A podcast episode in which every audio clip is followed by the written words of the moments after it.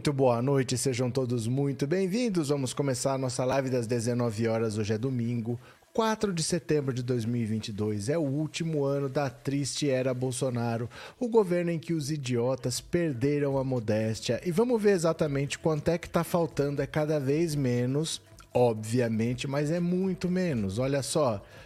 Confiram aqui, estão faltando 118 dias 4 horas, 56 minutos e 26 segundos para o fim da triste era Bolsonaro.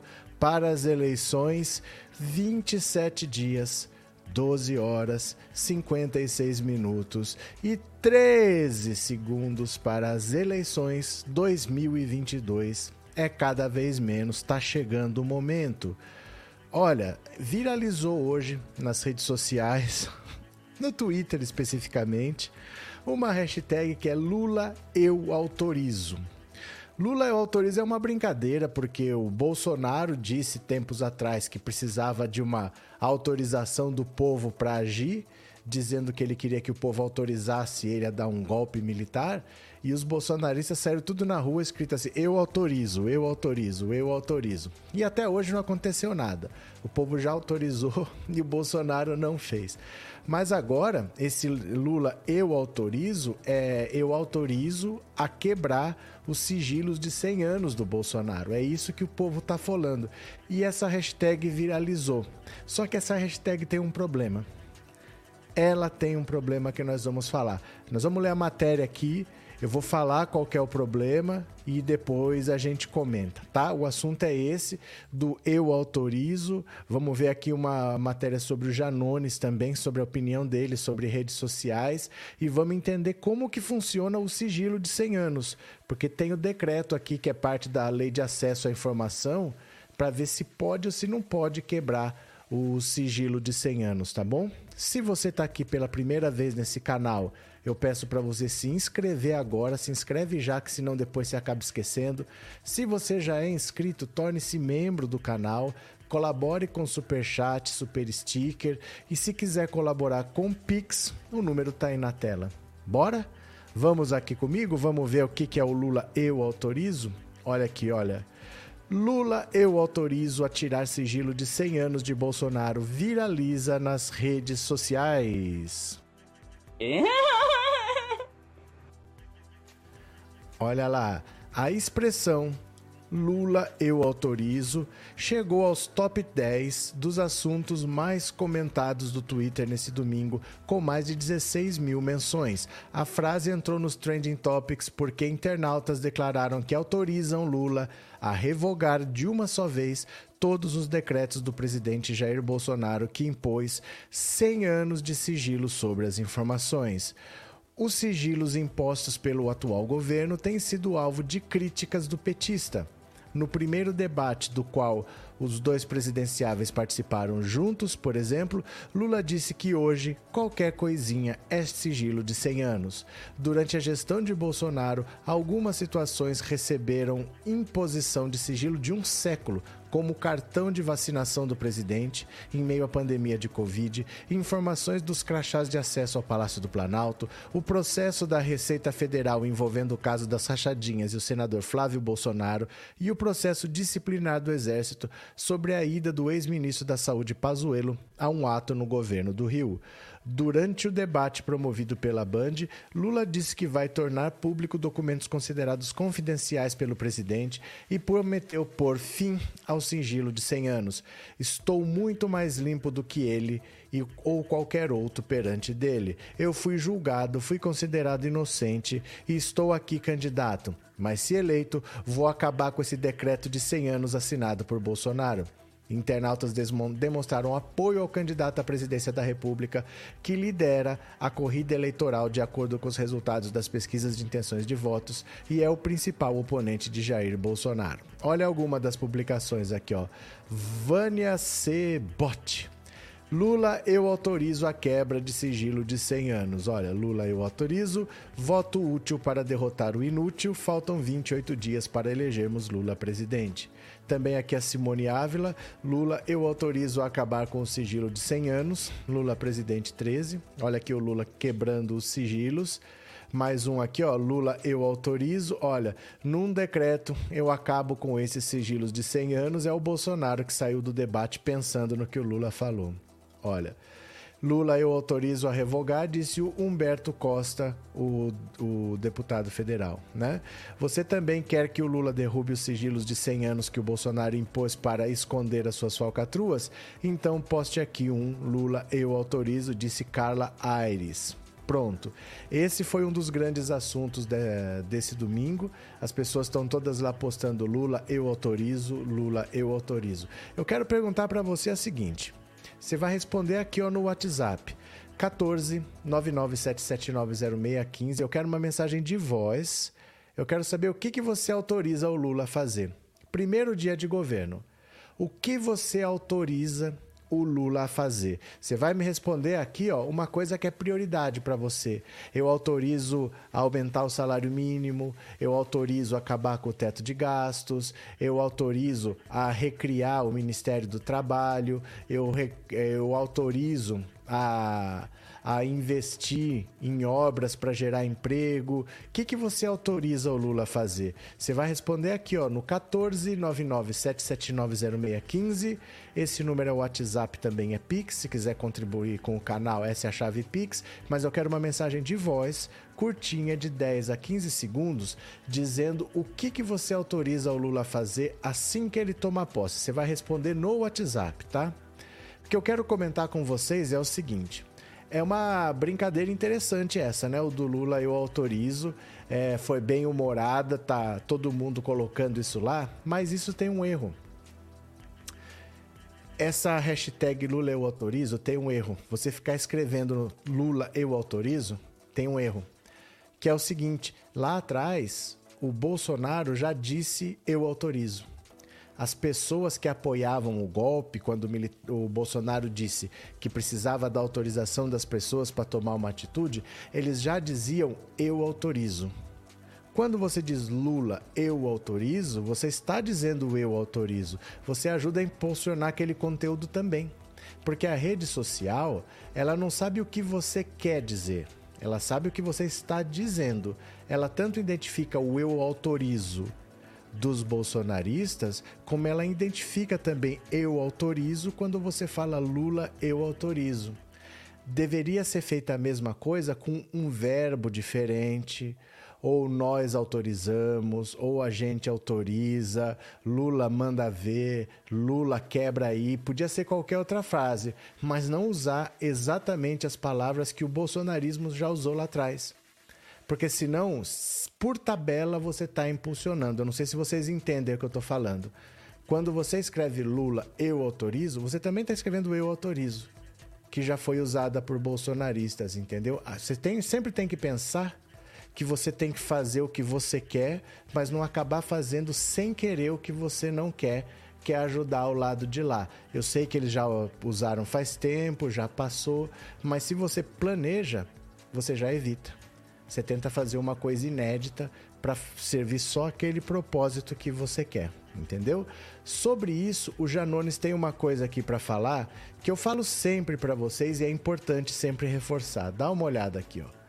O primeiro mandamento de André Janones para as redes sociais de Lula. Isso aqui eu gostaria que vocês prestassem muito atenção e que vocês entendessem o conceito. Olha só. Está aqui o Lula e o Janones. André Janones recomendou à coordenação da campanha de Lula que nenhum petista deve responder aos ataques ou provocações feitos por bolsonaristas nas redes sociais. De novo, André Janones recomendou à coordenação da campanha do Lula que você, você, ó, nenhum petista deve responder aos ataques ou provocações feitos por bolsonaristas nas redes sociais. Isso é você, nenhum petista. Janones afirma que rebater postagens dos adversários ajuda a engajar o tópico e torná-lo relevante para os algoritmos das redes. É aquilo que eu falo.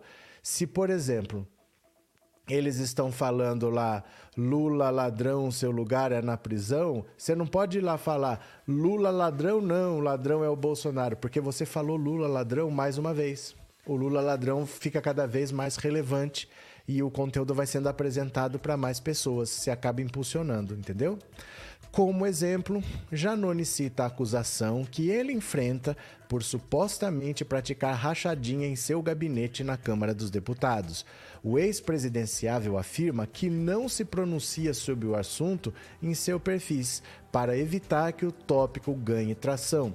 Quando os bolsonaristas exploram o assunto, Janones diz que a melhor estratégia é criar um fato novo para mudar o foco da atenção nas redes. Isso é que o bolsonarismo faz a toda hora, que é conversa de louco.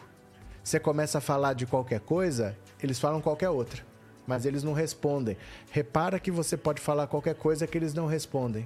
Eles não parece que eles não conseguem responder, que é tudo um bando de doido. É que na rede social é assim. Você não responde o que a pessoa está falando, você fala de outra coisa, porque se você continuar naquele assunto, aquele assunto ganha prioridade. Fora do ringue de batalha, Janones tem dado outros conselhos para turbinar as postagens de Lula. Foi dele a ideia de escrever todas as publicações do petista em primeira pessoa. Eu. Sei eu. O Lula está escrevendo tudo eu, né? O ex-presidenciável adotou um estilo combativo em relação aos bolsonaristas e se envolveu em brigas com aliados de Bolsonaro no debate da Band no último domingo. Ele diz que só interromperá o enfrentamento se o PT achar que a postura tem prejudicado Lula. Isso. Então, olha só. Vamos aprender aqui, ó. Vamos aprender as lições. Primeiro, você não tem que ficar rebatendo comentários que você discorda. Olha, eu não concordo com isso daí. Vai lá e rebate. Você não tem que ficar mandando para ninguém, como um monte de gente manda para mim. Olha que absurdo que estão postando. Não manda para mim. Cada compartilhamento ajuda a impulsionar. Cada comentário ajuda a impulsionar. Se você quiser rebater, você sempre rebate outra coisa. Você muda o foco, você fala de outro assunto e não você insiste naquele mesmo assunto lá né? Então o pessoal que inventou esse Lula eu autorizo devia ter usado outra coisa e não o eu autorizo que o bolsonarismo já usou. Se ele já usou, isso aí tem que sumir da linguagem do, de quem não é bolsonarista, senão por tabela você acaba ajudando. Deveria ser outra coisa, mas fizeram, tá lá, mas é importante a gente aprender. Não sei se vocês entenderam isso, né? Toda vez que você aumenta um número, você está ajudando aquela postagem. Pode ser um número de like, pode ser um número de comentário, pode ser um número de compartilhamento, pode até ser o número de minutos que aquele vídeo foi assistido. Quanto mais minutos ele acumula, mais a rede acha que ele é importante. Então você vê o negócio, você fala: "Nossa, que absurdo". Aí você manda para alguém que vai assistir. Além do compartilhamento, tem os minutos assistidos. Então vamos acostumando, porque a gente tem que usar isso a nosso favor e não ser usado por eles. Porque às vezes só de você ir lá rebater, você já está ajudando. Só de você xingar, você está ajudando. Então a gente tem que usar a nosso favor, certo? Cadê? César Alves, verdade, temos que ignorar tudo desse governo. Não foi isso que foi dito. Não é isso que foi dito. Ele não mandou ignorar. Ele falou não rebater o mesmo assunto. Fala de outra coisa. Então, por exemplo, se eles falarem que o, o Lula roubou bilhões, fala do roubo do Bolsonaro. E não tentar defender que o Lula não roubou bilhões. Você entendeu? Foi meio que o Lula fez no debate. O Lula não ficou rebatendo o Bolsonaro. O Bolsonaro falou de corrupção, ele falou das obras que ele fez, ele falou do, dos mecanismos que ele criou, das leis que ele criou durante o governo dele, que reforçou o Ministério Público, eh, deixou a Polícia Federal independente. Ele falou disso, ele não ficou rebatendo. Então não é ignorar o que o bolsonarismo fala. É você falar de outra coisa para não dar engajamento naquele assunto que eles querem falar. É como se fosse assim. Sabe MMA? Pessoal que luta no MMA, tem gente que é bom de pé e tem gente que é bom no chão. O cara que é bom no chão, o que, que ele faz? Começa a luta, ele tá de pé. Primeira coisa que ele faz é agarrar o cara e tentar puxar pro chão. Ele puxa o cara para aquilo que ele é bom naquilo que ele acha que ele é melhor. Se ele for de pé e o cara joga ele no chão, ele tenta ficar de pé o mais rápido possível. Você sempre tenta trazer o cara para aquilo que você é bom e não lutar naquilo que o cara quer. A esquerda, por isso que eu falo, a esquerda não tem que ficar explicando de Cuba, não tem que ficar explicando, ah, mas a Venezuela tem um embargo, não, mas a Argentina. Não tem que deixar eles pautarem a discussão. Azar deles, deixa falando de Cuba, deixa falando da Venezuela. Nós não somos venezuelano. Nós não somos cubano. Nós não somos argentinos. Não tem que falar disso daí. Deixa falando sozinho. Não tem que defender a Coreia do Norte, porque eles falaram da Coreia do Norte. É problema do coreano. Eles que se virem lá. Fala daqui, ó. Fala daqui. É isso que a gente tem que entender. Nós pautamos a nossa conversa. Não são eles que pautam a nossa discussão. Eles não vêm decidir e decidir o que, que a gente tem que falar. A esquerda vê uma casca de banana lá do outro lado da rua, parece que atravessa a rua para escorregar na casca de banana que a direita jogou. A gente não pode ser ingênuo, porque eles usam. Eles usam, usam nosso voluntarismo contra nós mesmos, certo? Deixa eu agradecer aqui a Maguia Martins, obrigado pelo super chat e obrigado por ser membro, viu? Muito obrigado, valeu mesmo, obrigado pelo apoio. Cadê? Palavras que impulsionam os algoritmos. É, a gente tem que saber que dá para usar a nosso favor. Ao invés da gente reclamar que o Bolsonaro tem robô, a gente vai usar as redes sociais a nosso favor. E essa é que é a lição. Você não rebate o que eles falam. Você fala de outro assunto, começa a falar de outro assunto. Fala, tem a corrupção deles para falar. Fala do MEC, fala da Bíblia com a foto do, do, do, ministro, fala da barra de ouro, fala do Ministério da Saúde. É assim que funciona, né? Janones é o cara, disse o Laécio. Tá certo. Cadê que mais? É, Janones é o cara de novo. Ó, já, agora vai ficar repetindo, né, Laécio? Olá, isso não faz isso não. É, sem contar que eu autorizo, o gado vai dizer que é plágio. Seninha. A esquerda já. Lula lá, disse o Luiz Carlos. Pronto. Cadê que mais? Joana, boa noite. Janones tem razão nos meus comentários que faço. Que faço, eu retruco, eu deixo pra lá. Pronto. É, Diego, concordo que tem que mostrar a corrupção do Bolsonaro. O que, que é Bolsonaro? É, mas também acho que temos que desconstruir as mentiras sobre a corrupção do PT. Não, você está completamente errado. Você não entendeu. Você não entendeu. Você, quando faz isso nas redes sociais, você está impulsionando esse conteúdo. Onde que você faz isso? Você faz na televisão, você faz no rádio, você faz na justiça, mas você não faz isso nas redes sociais. Não é porque é importante que a gente tem que fazer ali porque ali vai ter o efeito contrário que você quer. Você vai reforçar a ideia, porque a rede social, ela não entende se você está falando a favor ou contra. Ela só entende que você está falando. Você entendeu? Se eu falar assim: "Ah, Diego, você é bobo". Ela, a rede social não sabe se eu falei isso de tom irônico ou não. Ela só sabe que a frase é: "Diego, você é bobo". Então eu posso estar tá falando brincando, eu posso estar tá falando isso depois de você falar uma frase extremamente inteligente. Aí eu falei por brincadeira que você é bobo, ou eu posso achar você mesmo bobo. A rede social não sabe a diferença.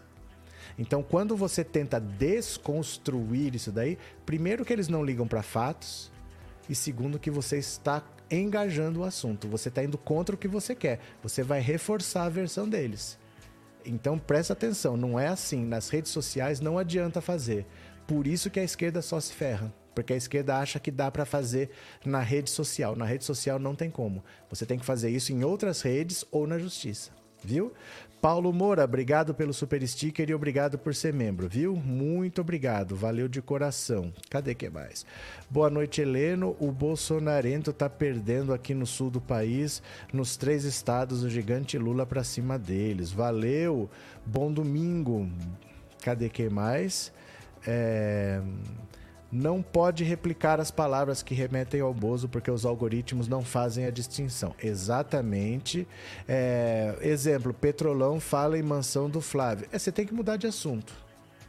Porque não existe falar bem ou falar mal, só existe falar. É isso que as pessoas precisam entender. Ah, mas eu estou rebatendo. Você está falando. Aquela publicação foi impulsionada. Sabe o que significa impulsionar? Eu acho que as pessoas não sabem esse conceito. Presta atenção. Antigamente, você que é do tempo do Orkut, você vai lembrar? Antigamente era assim: as coisas apareciam em ordem cronológica. A primeira coisa, por exemplo, se eu acabei de postar uma foto, aparecia Roberto postou uma foto. Aí você ia lá via foto. Aí eu colocava lá assim: é meu aniversário, Roberto fez aniversário. As coisas apareciam por ordem cronológica. Acabou de acontecer, aparecia logo. E conforme você ia descendo, você ia vendo as postagens mais antigas. Era simplesmente ordem cronológica. Há muito tempo não é mais assim. Elas obedecem a um critério de relevância. O que, que é relevante para você? Aquelas pessoas assim que você sempre comenta, que você sempre dá like, apareceu uma foto, você clica na foto para ver maior, essas pessoas aparecem antes para você. Então tudo que é importante para você aparece antes. Isso faz o seguinte: pode ter coisa que acabou de acontecer, você não vai ver, se não for relevante para você. E aquela coisa assim daquela pessoa que você gosta muito, mesmo que seja uma coisa simples, vai aparecer. A rede social mostra um, uma, uma foto bonita sua para pessoas que não te seguem, se ela achar que aquilo é relevante. Por isso que tem vídeo que viraliza. O vídeo viraliza porque a rede social fala: caramba, bastante gente está gostando vou mostrar para mais pessoas. É assim que você impulsiona o conteúdo. O conteúdo é mostrado para mais pessoas. É, além daqueles que são os que gostam, entendeu? Ela começa a extrapolar e é aí que viraliza. Então a gente tem que saber o que, que a gente está impulsionando, porque você vai ajudar a viralizar, entendeu? É, Val Janones veio para somar, acredito que ele está dando certo. Ele orientar a coordenação da campanha do Lula, beleza. NTEC, nós não podemos nos igualar a eles, eles são pessoas baixas e sem educação. A esquerda sempre foi mais moderna e educada. A eu não posso falar seu nome, seu nome é aquele, aquela abreviatura de Alexandre, porque tem uma mocinha aqui na mesa que responde, viu, Moura? onde eu encontro essas postagens prontas sobre corrupção para postar no Twitter. Não existe postagens prontas sobre corrupção. Do que você está falando? Onde eu encontro essas postagens prontas? Não tenho ideia de como assim postagens prontas. O que, que você quis dizer? Não entendi. O que, que são postagens prontas para postar? Como assim? Juro que eu não entendi. Explica melhor aí pra gente ver. É, Matilde, confio mais em pessoas rudes. Geralmente são sinceras. Desconfio de pessoas muito sociais, porque o ser humano não é perfeito. O que, que quer dizer isso também? O que quer dizer isso também? É, Ed, sou petista cubano venezuelano Petralha com maior prazer. Eu falo que a, a esquerda vê uma casca de banana do outro lado da rua, ela faz questão de atravessar só para escorregar na casca de banana que a direita jogou. É assim que funciona. Cadê? Eles querem falar de Venezuela para não falar do péssimo governo deles, o cara vai falar de Venezuela. É assim, eles puxam você para onde eles são melhores e a, e a esquerda vai. Continuemos, continuemos aqui. Olha aqui, vamos falar agora do sigilo de 100 anos. Vamos ver como funciona o sigilo de 100 anos. Dá uma olhada aqui, olha. O que é sigilo de 100 anos imposto por Bolsonaro e atacado por Lula. Olha só, vai ter a lei aqui. Em 100 anos saberá. Essa foi a resposta do presidente Bolsonaro em rede social a um comentário que perguntava: por que coloca sigilo de 100 anos em todos os assuntos espinhosos polêmicos do seu mandato e existe algo para esconder? Ó, o cara perguntou, perguntou, Bolsonaro respondeu? Não, ele falou em 100 anos saberá. Ele não respondeu para não impulsionar o conteúdo do cara aqui. A interação no Twitter foi em abril. Agora, na disputa pela presidência, os sigilos de 100 anos impostos na gestão Bolsonaro são alvo de críticas do ex-presidente Lula, como ocorreu no primeiro debate que os colocou frente a frente. Lula disse: hoje, qualquer coisinha é sigilo de 100 anos. Logo depois de perguntar à senadora e candidata do MDB à presidência Simone Tebet sobre o comportamento do governo Bolsonaro, ela afirmou: sigilo de 100 anos para quê? Quem quer esconder por 100 anos alguma coisa deve algo ao Brasil. O atual presidente chamou Lula de ex-presidiário e disse: sigilo de 100 anos, uma lei lá do tempo da Dilma, para questões pessoais, meu cartão de vacina. Ou quem me visita no Alvorada, nada mais além disso. A imposição de sigilo de um século ocorreu em situações que ganharam destaque durante o governo Bolsonaro, como nesses quatro casos. O cartão de vacinação de Bolsonaro foi colocado em sigilo em meio à pandemia de Covid no contexto de que o presidente questionava eficácia e segurança dos imunizantes o governo determinou sigilo de 100 anos sobre informações dos crachás de acesso ao Palácio do Planalto emitidos em nome dos filhos Carlos e Eduardo. A Receita Federal impôs sigilo de 100 anos no processo que descreve a ação do órgão para tentar confirmar a tese de defesa do senador Flávio, filho do presidente, sobre a origem do caso das rachadinhas. O Exército impôs sigilo de 100 anos no processo que apura a ida do general da ativa Pazuello a um ato de Jair Bolsonaro né, e apoiadores do governo. Também há casos em que o governo tentou manter a informação secreta e depois mudou de ideia, como os dados sobre visitas ao Palácio do Planalto de pastores suspeitos de favorecer a liberação de verbas do ministro da Educação para prefeitos e aliados. Reportagem do Estadão, publicada em maio de 2022, mostrou que de janeiro de 2019 a dezembro de 2021, Durante o governo Bolsonaro, um a cada quatro pedidos de informação rejeitados tiveram como justificativa o sigilo da informação. A taxa é duas vezes a registrada na gestão do, da Dilma e 4 pontos percentuais maior do que do governo Michel Temer. Um caso de sigilo de 100 anos no governo Dilma, presidente é responsável pela lei de acesso à informação, ocorreu em 2016, ano do impeachment, depois de então o juiz Sérgio Moro ter autorizado a divulgação de gravações em que Dilma e Lula tratam da negociação do petista para a Casa Civil. A Casa Civil decidiu manter em sigilo os e-mails que os servidores Jorge Rodrigo Messias mencionado no diálogo, recebeu e enviou naquele contexto após pedido do jornal O Globo para acessar o conteúdo. Segundo reportagem, a Casa Civil apresentou motivos como e-mail não está incluído como documento previsto na Lei de Acesso, a Constituição e até a Convenção Americana de Direitos Humanos garantem o sigilo das correspondências, as mensagens solicitadas são de caráter pessoal. Olha o que diz a lei. O sigilo de no máximo 100 anos, decretado em resposta a pedidos de informação no governo, está previsto na lei, que acabou com o sigilo eterno de documentos oficiais. A Lei de Acesso à Informação. Ela foi sancionada em 2011 pela então presidente Dilma Rousseff e foi assinada junto com a lei que criou a Comissão da Verdade. No artigo 31, a lei prevê que informações pessoais relativas à intimidade, vida privada, honra e imagem tenham acesso restrito pelo prazo de até 100 anos. Também está lá um trecho que busca conter o uso dessa medida. O texto diz que a restrição de acesso de informação relativa à vida privada, honra e imagem de pessoa não poderá ser invocada com o intuito de prejudicar processo de apuração de irregularidades em que o titular das informações estiver envolvido, bem como em ações voltadas para a recuperação de futuros históricos de maior relevância. Então, para isso que o Bolsonaro usa, não pode não.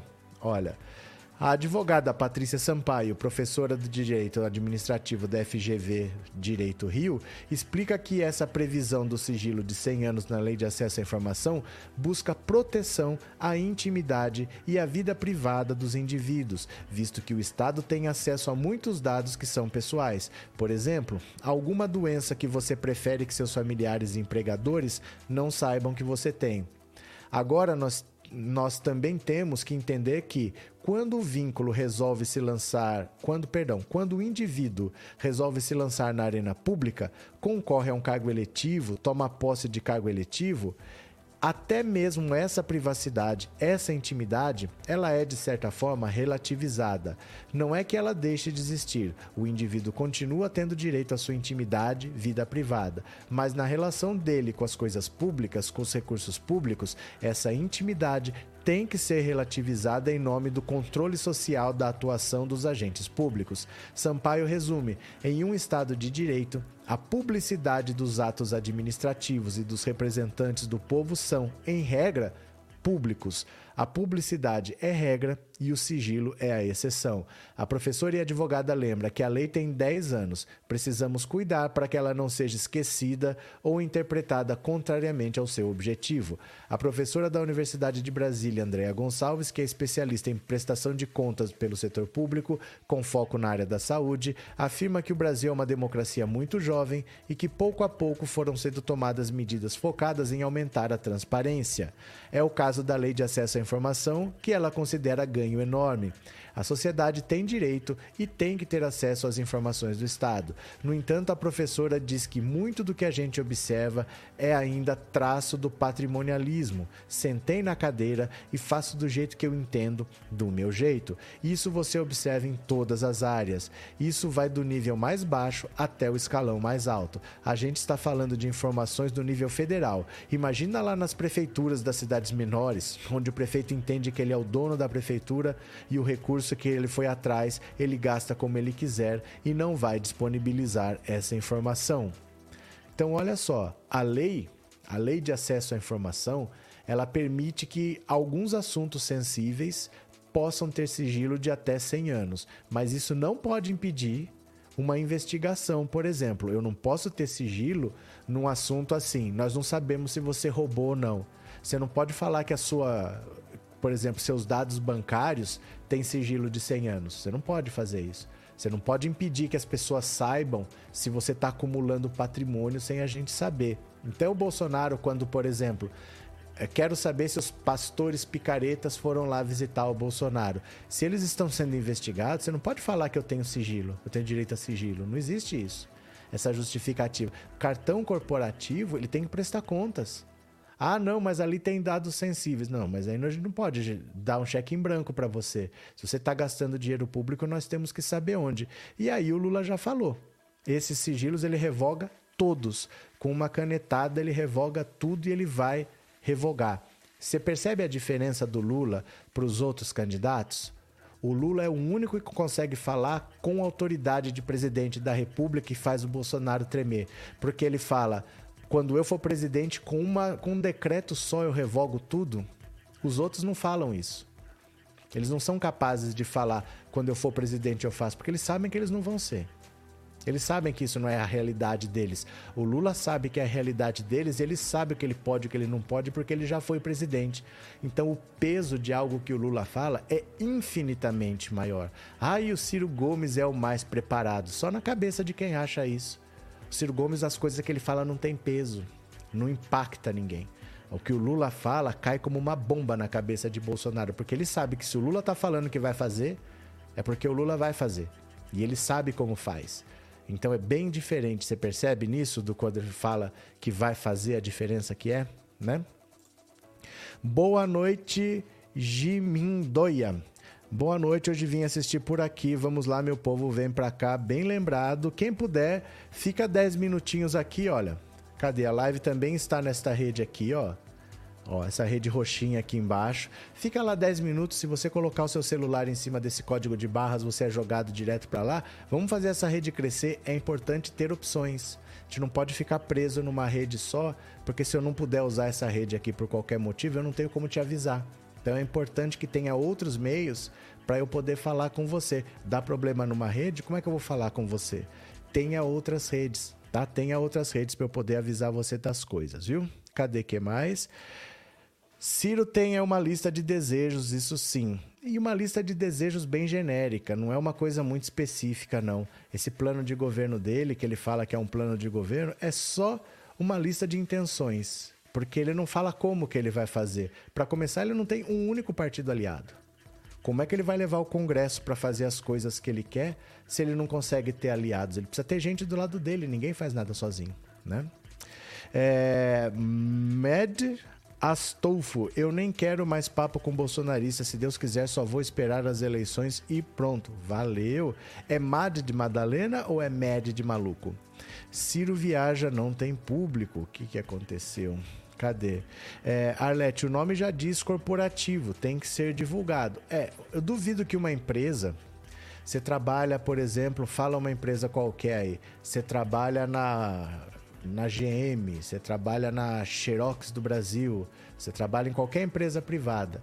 Que ela fala: ó, você vai viajar, as suas despesas você paga com esse cartão aqui, ó, cartão da empresa, cartão corporativo. Depois você traz as notas, presta contas aí, tá tudo certo. Eu duvido que você falar que você vai pôr sigilo para manter a sua privacidade, que existe uma empresa no planeta que aceite. Ninguém aceita, porque se eu tô te dando dinheiro, você pode gastar. Eu quero saber onde. Eu preciso saber onde, né? Então não existe isso de sigilo de cartão corporativo. Nunca vi um negócio desse. Cadê que mais? Bolsonaro tem instinto de criminoso, disse o Everton. É, Carlos, fato é que os outros e o Bolsonaro são a mesma coisa. Carlos, deixa eu falar uma coisa para você. Não existem duas pessoas iguais nesse mundo. Isso é uma coisa que chega ao absurdo, você falar que existem duas pessoas que são iguais. Cada indivíduo é um. O que precisa é a gente se dar o trabalho de procurar. Porque uma coisa eu digo para você, você não viu nenhum dos outros candidatos defendendo ditadura militar. Você não viu nenhum deles achando que é normal você torturar uma pessoa e matar. Sabe, esse tal de Carlos Alberto Brilhante Ustra, que o Bolsonaro tanto fala, ele é uma pessoa que pegava uma mulher, deixava nua num canto, pegava um rato vivo e introduzia nas partes íntimas na frente do filho de 5 anos. Isso não é normal uma pessoa gostar disso, achar que o, a biografia desse cara é o livro de cabeceira. Bolsonaro não é um mau político, Bolsonaro é um mau ser humano. E às vezes, por preguiça, é mais fácil falar: ah, é tudo a mesma coisa. A pessoa precisa se mexer para procurar as diferenças, porque quando você não procura as diferenças, você está ajudando o político bom ou o político ruim. O político bom quer que você veja as diferenças, porque ele sabe que ele é o bom. Isso ajuda o político ruim. Quando você fala que tudo é a mesma coisa, você está ajudando o político ruim. Imagina quem está na fila do osso. Às vezes, por alguém que ficou com preguiça de ver as coisas que o Bolsonaro já falava, hoje tem gente que está na fila do osso. Então a gente não pode pensar desse jeito, não, viu? Não pense desse jeito, não. Esse ser que está presidente é igual criança birrenta, distorce tudo a seu favor, a seu bel prazer. Tá certo, Arlete? Obrigado pelo superchat obrigado por ser membro, viu? Muito obrigado mesmo. Cadê? É, boa noite, vamos rir um pouquinho. O Bozo falou que se Lula ganhar, vamos comer cachorro. Não, não ouvi essa declaração, Rita. É, os, a Secato disse que o Bozo deveria processar quem o chama de genocida. Não pode chamar o genocida de genocida? Vai chamar de quê agora? Não pode chamar o genocida de genocida? Anésia, obrigado pelo super sticker e obrigado por ser membro, viu? Obrigado, valeu. É... Boa noite, Antônio. Boa noite. Segundo o Espiritismo, Rússia está pendurada num pau de arara. O que isso quer dizer? O que isso quer dizer? Né? Agora veja só, Lula está provocando o Bolsonaro. Vamos ver aqui, ó, Lula está provocando. O Lula diz que Bolsonaro faz motociata e não tem coragem de fazer comício. Opa! Eita laia, vamos ver aqui, ó. Lula está provocando o Bolsonaro. Em encontro com trabalhadoras domésticas no Sindicato dos Metalúrgicos do ABC, é, em São Bernardo do Campo, o candidato à presidência pelo PT, Lula, em aceno ao segmento feminino, destacou Dilma como primeira presidente mulher do país e disse que ela foi tirada do governo por uma sacanagem, por uma bicicletada que inventaram. Ao criticar o presidente Bolsonaro, sem mencioná-lo, o petista afirmou que o cara que votou para tirar ela não dá nem bicicletada, dá motociata, porque não tem coragem de fazer comício. Dilma foi tirada do governo por uma sacanagem, por uma bicicletada que inventaram a Dilma foi tirada e o tal do cara que votou para tirar ela não dá nem bicicletada, dá motociata. Ele não tem coragem de fazer comício. Quando vai é para fazer comício com militares, militantes dele. Ele não se mistura com o povo pobre porque sabe que mente demais. Não é Lula que está dizendo, é a imprensa. O ex-presidente voltou a prometer que, se eleito, criará um Ministério da Mulher. Não vai ser mais uma secretaria, vai ser um ministério. Mulheres mulheres são maioria nesse país e já mostraram ter competência para exercer qualquer função em qualquer lugar do mundo e no Brasil também. O aceno acontece após gafes cometidas pelo ex-presidente em, rela em, relação ao público feminino e que tiveram grande repercussão nas redes sociais. Durante um comício em Belém, na noite de quinta-feira, por exemplo, Lula disse que trabalho doméstico é serviço de mulher ao mencionar que o homem tem que ter a dignidade de ajudar na cozinha. Em ato realizado no Vale do Anhangabaú, em São Paulo, no dia 20 de agosto, Lula também acumulou outra polêmica. Mão de homem não foi feita para bater em mulher. Quer bater em mulher? Vá bater em outro lugar, mas não dentro da sua casa ou no Brasil, porque nós não podemos aceitar mais isso. No evento de hoje, Lula reforçou a pauta de igualdade de oportunidades e disse que, se eleito, não vai prejudicar ninguém. Não quero que a filha da empregada doméstica prejudique o filho do patrão dela. A única coisa que eu quero é que o filho da empregada doméstica tenha a mesma oportunidade de disputar a mesma vaga com qualquer pessoa do mundo. Durante o evento do ABC, o candidato à presidência pelo PT voltou a criticar a política armamentista do atual governo e disse que a medida beneficiou bandidos que agora já não roubam armas da polícia, mas compram novas ilegalizadas. Quem está comprando arma são vocês? Os bandidos estão comprando. Quem está comprando arma deve ser o PCC, o Comando Vermelho, as pessoas que querem arma. Lula afirmou que, em um eventual governo, não haverá decreto de armas no país, mas decreto de livros. A pauta armamentista e de violência gera preocupação, principalmente para as mulheres evangélicas, segmento no qual a campanha tem buscado maior diálogo. Então, olha lá. É, cadê? Boa noite, Nelis e internautas, bem-vindo. Mônica PT Lula, cadê? O capitão expulso do exército não deve estar preocupado mesmo, é um psicopata. Cadê? Vânia, vamos lá, vamos lá, Brasil, vamos para as urnas, vamos votar, vamos tirar o Bolsonaro e botar Lula em seu lugar. Pronto, cadê? que mais? É... Likes, likes, likes, disse a Kelly Araújo. Guia Martins, o Lula não é machista, querem igualar ele com o Bozo, que é absurdo. É que sabe o que acontece? É que o Lula fala muito de improviso. E quando você fala de improviso, às vezes a frase não sai muito bem dita. Então, às vezes, numa fala de improviso, você pode falar uma coisa e falar: Nossa o que, que eu falei? Não é isso. É outra coisa. Isso acontece. Quem fala de improviso, quem fala ao vivo, por exemplo, eu tô aqui falando com vocês, eu falo ao vivo é muito difícil. Se eu tivesse gravando, eu falei alguma besteira, eu vou lá gravo de novo. Ninguém vai ver aquela besteira. Né? Vai ficar lá jogado no, no, no, lixo do computador, esse pedaço do vídeo, e eu mando só o que tá certinho. Então, falar de improviso é um risco. Agora, você olha o que a pessoa disse a vida toda, e o Lula já está quase com 80 anos, você acha muita coisa, é só procurar? Para você ver como ele se posiciona. Você sabe o que é uma frase deslocada? E o que, que é um, um, modo de agir, um modo de pensar. Então a diferença está nisso, não é uma frase em si, porque falar ao vivo é assim, gente. A gente fala coisas mal colocadas, mas a gente tem que ver a trajetória da pessoa, quem falou, porque falou, né? Sandra, a gente entende o que o Lula quer dizer, o gado que distorce a favor do Bozo. É, o que ele falou assim, não vai fazer. Você quer bater? Não vai bater dentro de casa, não vai bater no Brasil. É que ele falou, vá bater em outro lugar. Mas não é, não é isso que ele quis dizer, ele se expressou mal. Mas a gente sabe que a ideia não é essa, porque tem uma história, é a pessoa que está falando, né? Cadê quem mais? É, Márcia, é verdade, a rapidez, o improviso fazem uns, uns escorregos na fala. É porque assim, eu tô sozinho aqui. Só tem a Teca dormindo ali. Tequinha tá lá no colchãozinho dela. Fora isso, eu tô sozinho. Não é fácil. Um, um movimento que eu vejo aqui, ó, parece que é alguém passando. Imagina num comício que tem gente gritando, que tem faixa na frente, que tem um monte de luz na cara, ou pode ser de dia, você tá num sol do caramba, você pode estar tá no Nordeste, você pode estar tá no Norte, e gente querendo apertar, gente querendo falar com você, e você quer dar uma atenção, você não quer ser rude com ninguém. É muita coisa que te distrai, não é simples não. Então é tem que relevar algumas coisas e prestar mais atenção no que a vida da pessoa representa também, né? É, tocar o berrante, o gado se quer. O líder. Como se, os gados seguem o líder? Márcio, tá certo. Vamos ver? Cadê? Deixa eu pegar mais uma frase aqui para vocês agora, ó.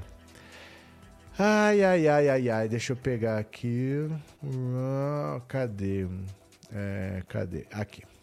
Olha só, olha, o Ciro tá ficando tão isolado que até o irmão dele tá pulando fora. O irmão, o Cid Gomes, quer apoiar o Lula.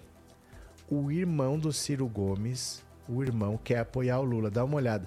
Cid irmão de Ciro, está pronto para apoiar Lula no segundo turno. O Cid parece que não vai para. Olha só. Ao participar pela primeira vez de ato de campanha de seu irmão Ciro Gomes, candidato a presidente, o senador Cid Gomes criticou o racha da aliança do PDT com o PT no Ceará e disse que votará em Camilo Santana, candidato do PT ao Senado. O racha foi provocado por Ciro. Santana, que governava o estado, passou o cargo à sua vice Isolda Sela, apoiada pelo PT. Mas Ciro com medo de que Isolda abrisse também o seu palanque para Lula, impediu-a de se candidatar à reeleição. Ciro lançou para o governo o ex-prefeito de Fortaleza, Roberto Cláudio, e Isolda saiu do PDT. O PT lançou a candidatura ao governo de Eumano de Freitas. Quem está na frente nas pesquisas de intenção de voto é o capitão Wagner, candidato de Bolsonaro. Cid e seu outro irmão, de prefeito de Sobral, terra dos Gomes, não apoiam Roberto Cláudio.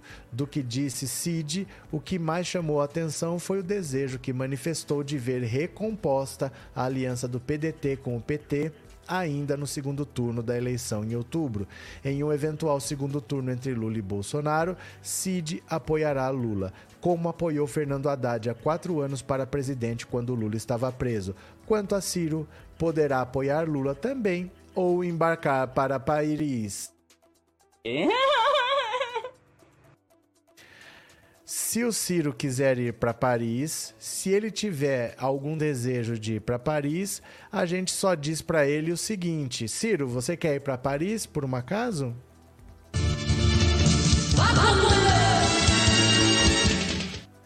Olha, vamos recapitular o que, aconteceu lá no Ceará. O governador do Ceará era o Camilo Santana, que teve uma atuação muito elogiada, ele foi um governador muito bem avaliado, mas ele saiu do governo para disputar o Senado. A vice dele, Camilo Santana do PT, a vice dele é a Isolda Sela, que é do PDT, do PDT do Ciro Gomes, ela passou a ser governadora. Todo mundo que é governador está disputando a reeleição e ela é do PDT. Mas o Ciro Gomes acha que ela, por ser próxima ao Camilo Santana, ela ia permitir que disputando a reeleição, ela permitisse o Lula subir no palanque dela também. Então ela, ele impediu que a Isolda disputasse a própria reeleição e colocou o prefeito de Fortaleza para ser candidato ao governo do estado. O próprio PDT ficou assim: meu Deus, o que, que esse cara tá fazendo? Os dois irmãos do Ciro Gomes ficaram contra ele. Os irmãos, o Cid e o Ivo, estão apoiando o Camilo Santana. A Isolda Sela saiu do PDT, por enquanto ela não foi para partido nenhum, e o Ciro está isolado. Ele destruiu uma aliança de 16 anos de PT e PDT no Ceará, brigou até com os próprios irmãos e agora o irmão que já tinha brigado com ele foi lá no palanque dele, falou, mas falou que vai apoiar o Camilo Santana, que acabou sendo um desafeto dele, e que no segundo turno ele está prontinho para apoiar o Lula. Que coisa, hein? O Ciro Gomes perdeu o apoio até da família, rapaz. É, uma linda noite a todos, disse a Glória. Cadê que mais? É, Maria Edivane, vá com Deus, Ciro, pronto. Cadê? É, Márcia, boa noite, Glória e Sandra, pronto. Quem for chegando na live, não esqueça de deixar o like. Boa noite, Kelly. Cadê? João Ricardo. Boa noite. Sua camisa é uma homenagem à família após o fim do desgoverno Bangu 8. Por que? Existe camisa azul em Bangu 8, João Ricardo? Não sei. Não, não é. Cadê? É... Boa noite, professor, e a todos. Boa noite, José. Por que o PDT não chuta Ciro do partido? Porque quem vai chutar? O Ciro Gomes é o vice-presidente do PDT. Ele não é apenas um candidato, ele é dirigente do partido. O presidente é o Carlos Lupe, o, o vice-presidente é o Ciro Gomes. Ele é vice-presidente do partido, ele é dirigente. Ele é uma das pessoas que chutariam, né? Cadê? É isso que a soberba dele faz. Ele acha que se basta. Pois é, ele destruiu uma aliança de 16 anos e é capaz que quem vença no Ceará seja o candidato bolsonarista, porque não existe uma aliança que está dando certo há 16 anos e arruma briga até com a própria família. Com licença.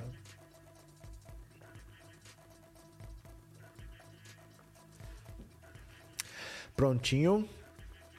Rê Dias, obrigado pelo super sticker, viu? Obrigado de coração, valeu mesmo, muito obrigado. Cadê? Davi foi assim que Gilmar falou: Lula, eu autorizo sua fuga da prisão. KKK.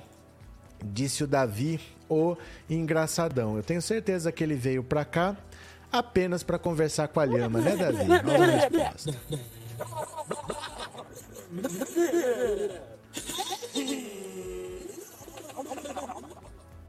Ê, Davi, Davi, Davi. Cadê a live da direita, hein? Os canais foram fechados, né? O povo tá meio preso. O que será que tá acontecendo? Deixa eu pegar mais uma aqui para vocês.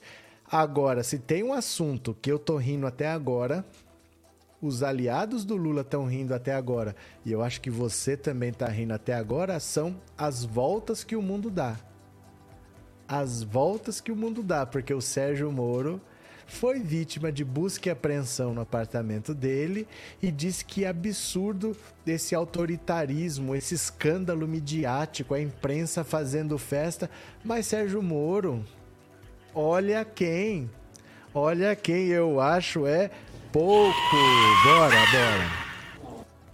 Bora, vamos ver aqui, ó. Olha só. A reação de aliados de Lula à operação da Justiça Eleitoral contra Sérgio Moro. O que será que o pessoal pensou? Será que alguém ficou triste? Alguém do lado do Lula ficou triste? Vamos ver aqui, ó. A operação ordenada pela Justiça Eleitoral e que teve como alvo Sérgio Moro no sábado repercutiu entre a classe política, principalmente entre nomes próximos ao ex-presidente Lula. Aliados do petista ironizaram a busca e apreensão de materiais de campanha irregulares em endereços do comitê do pré-candidato paranaense ao Senado.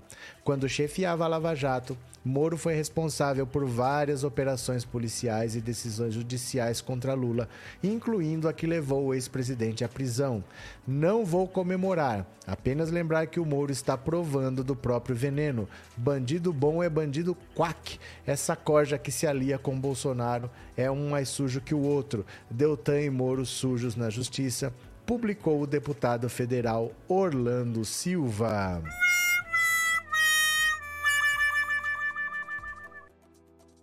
do PT, Glaze Hoffman, também foi às redes se manifestar sobre os materiais irregulares de campanha apreendidos, violação da lei eleitoral e propaganda irregular nas redes sociais. Que moral essa gente tem? Nunca conseguem cumprir a lei. A terra plana gira e capota. O maior símbolo do ativismo judicial virou hoje refém de sua própria estratégia. O estrago que Moro fez no judiciário brasileiro levará tempos para ser desfeito, publicou Guilherme Bolos. A liminar da juíza Melissa de Azevedo Olivas, do TRE do Paraná, atendeu a um pedido da Federação Brasil da Esperança, liderada pelo PT e formada ainda por PCdoB e PV. O advogado Luiz Eduardo Pessinin argumentou que, entre outros pontos, Moro tentava esconder seus suplentes de eleitor do eleitor e que por isso as peças de campanha deveriam ser suspensas. Procuradas assessorias de Moro afirma que os nomes do material de campanha estão dentro das regras previstas na legislação eleitoral e atribui a investida ao sensacionalismo do PT. Olha só. Veja só. A busca e apreensão se refere tão somente a supostamente o nome do suplente não terem o tamanho de 30% do nome do titular.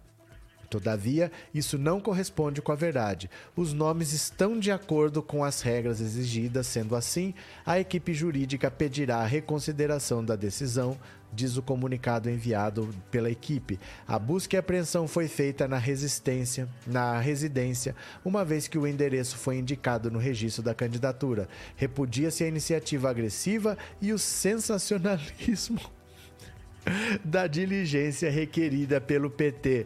O Sérgio Moro reclamar do sensacionalismo da diligência é da gente rir mesmo, né?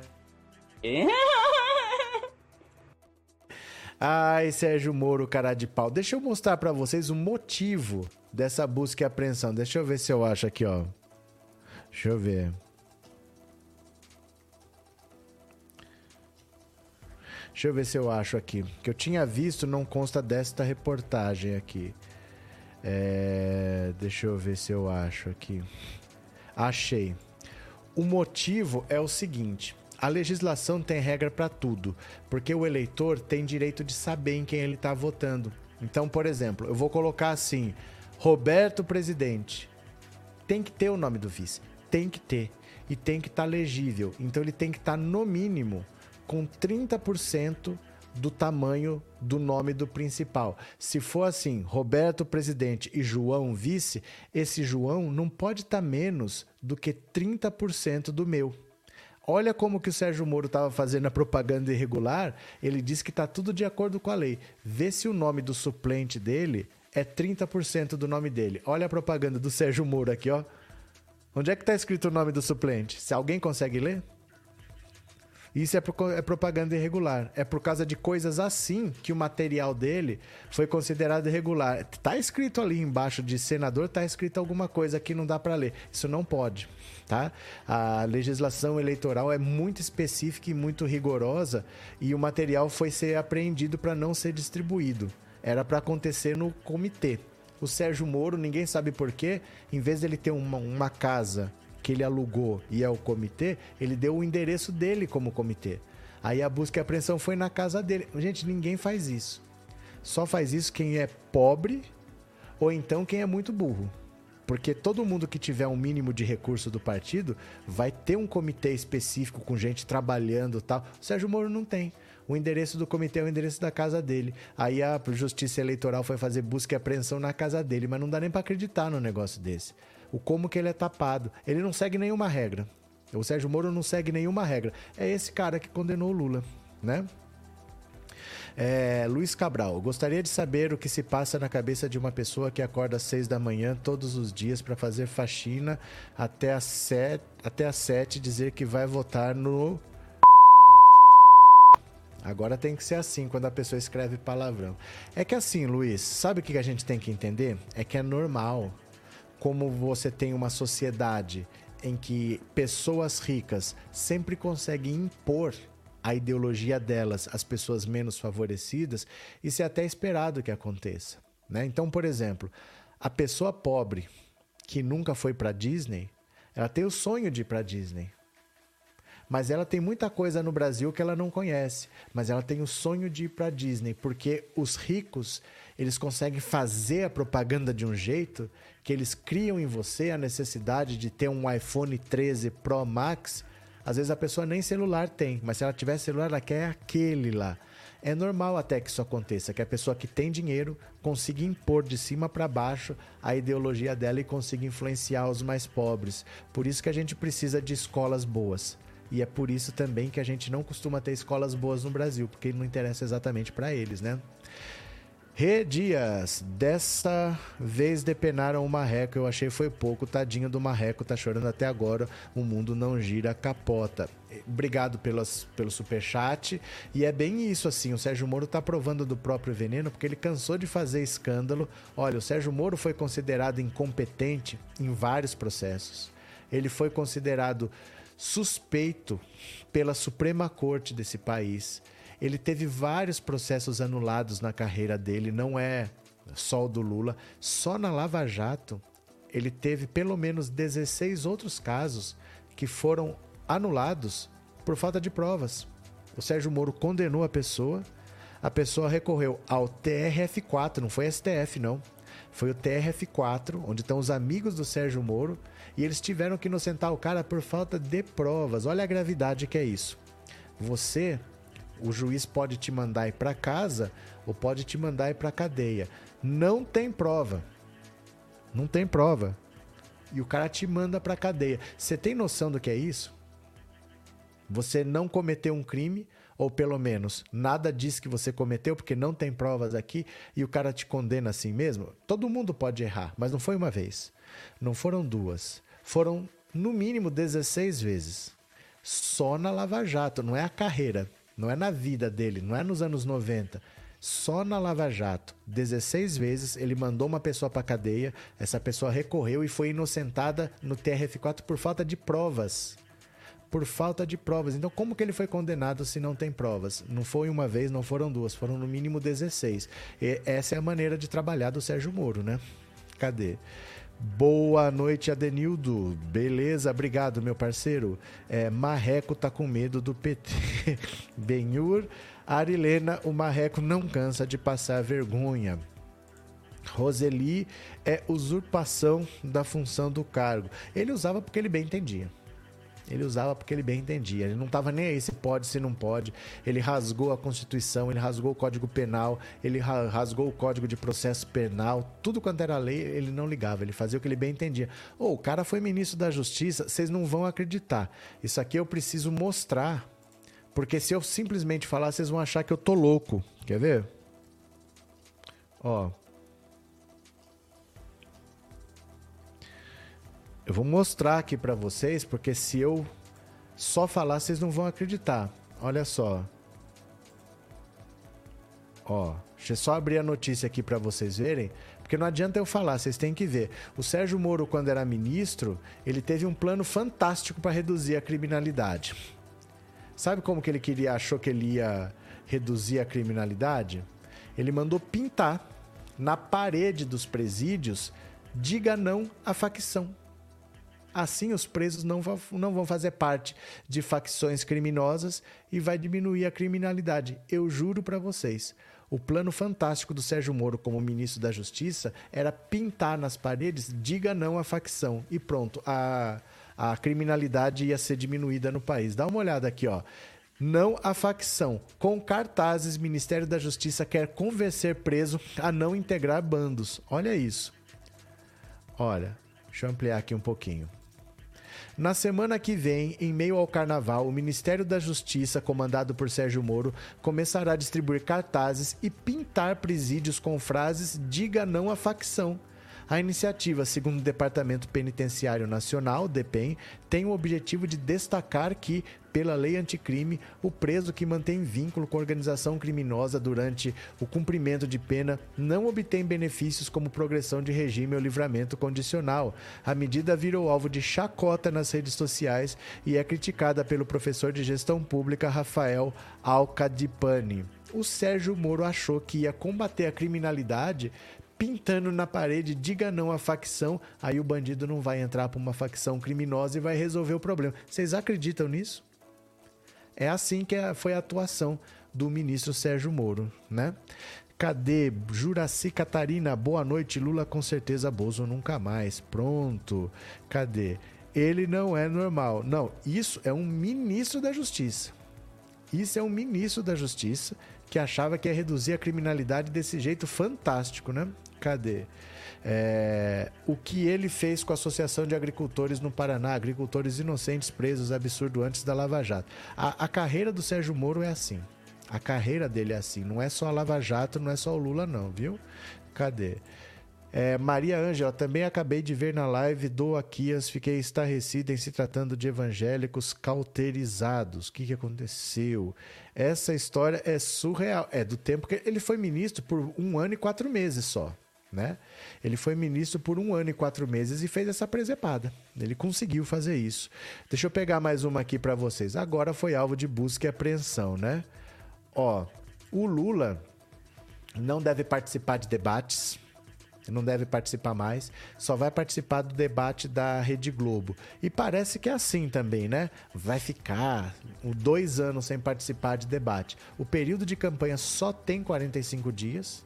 Teve um debate, na Band, UOL, TV Cultura. E tem um que é o último, que é o da Rede Globo. Ele vai participar de dois só. E o que ele quer é até o final manter viva a chance de vencer no primeiro turno, porque no final ele acha que pode ter grande chance de acontecer o voto útil que resolva essa parada logo no primeiro turno. Então vejam aqui, olha. Lula espera levar chance de vencer no primeiro turno até o debate da Globo. Olha, Lula e o comando de sua campanha chegaram ao consenso de que o peso nos programas eleitorais no rádio e TV já não tem o mesmo impacto de eleições passadas, quando o petista saiu vitorioso. Por mais plástico, empolgante e envolvente, além do jingle que emociona, a propaganda no horário eleitoral já foi decisiva. Hoje, bem menos. Os petistas estão convictos de que a vitória no primeiro turno só virá com uma ofensiva que não passa pela zona de conforto. Lula terá que se expor mais fora dos comícios e telinha de TV. O ex-presidente já anunciou nesse final de semana que deseja participar dos debates. Entendeu que uma vitória em 2 de outubro passa por um bom desempenho nesse tipo de programa e também em entrevistas ao vivo. O propósito agora é tentar levar até o debate da TV Globo o último, dia 29 de setembro, alguma chance no primeiro turno e tentar fazer diferente do que fez até agora. Será preciso um desempenho e tanto para matar logo esta disputa. Olha, é, o Lula talvez não participe de outros debates, participe só desse último. O Bolsonaro está evitando todas as oportunidades. Ele está bem fora, ele prefere ir no podcast amigo, naquele podcast parceiro, do que enfrentar um debate e correr o risco de dar uma patada numa mulher de novo, que aí é, é só bater os, os pregos, fechar o caixão e já era. E vamos ver o que acontece. O importante é assim, do ponto de vista prático, para governabilidade, o Lula sendo eleito, se é no primeiro turno ou no segundo turno, não faz diferença. Ele faz as, as mesmas alianças, ele estrutura o governo do mesmo jeito, não faz diferença vencer no primeiro ou no segundo turno. O que a gente evita é a nossa vida que vai virar um inferno entre o primeiro e o segundo turno, com o Bolsonaro desesperado ameaçando todo mundo. Porque imagina ele ter que tirar 20 pontos de diferença em 20 dias. É praticamente impossível. Nunca teve virada. Nunca teve virada para presidente entre o primeiro e o segundo turno. Quem chega na frente ganha. Nunca aconteceu virada. Então eu imagino o que, que ele não vai fazer. Ele não tem escrúpulos, ele não tá nem aí. Se vai, alguém vai se ferir no meio do caminho ele não liga, a gente evitaria isso. Né? Seria a melhor coisa para nós. Mas em termos de governabilidade, para o Lula é a mesma coisa, não afeta tá? Se não vencer no primeiro turno, as coisas não ficam mais difíceis para governar. A nossa vida é que vira um inferno. Isso sim, com o Bolsonaro em 20 dias tentando fazer qualquer maluquice para vencer, né? Cadê que mais? É, André Artesanato. Antes do caso Lula, ele também destruiu a vida de alguns agricultores do Paraná em uma operação totalmente atrapalhada.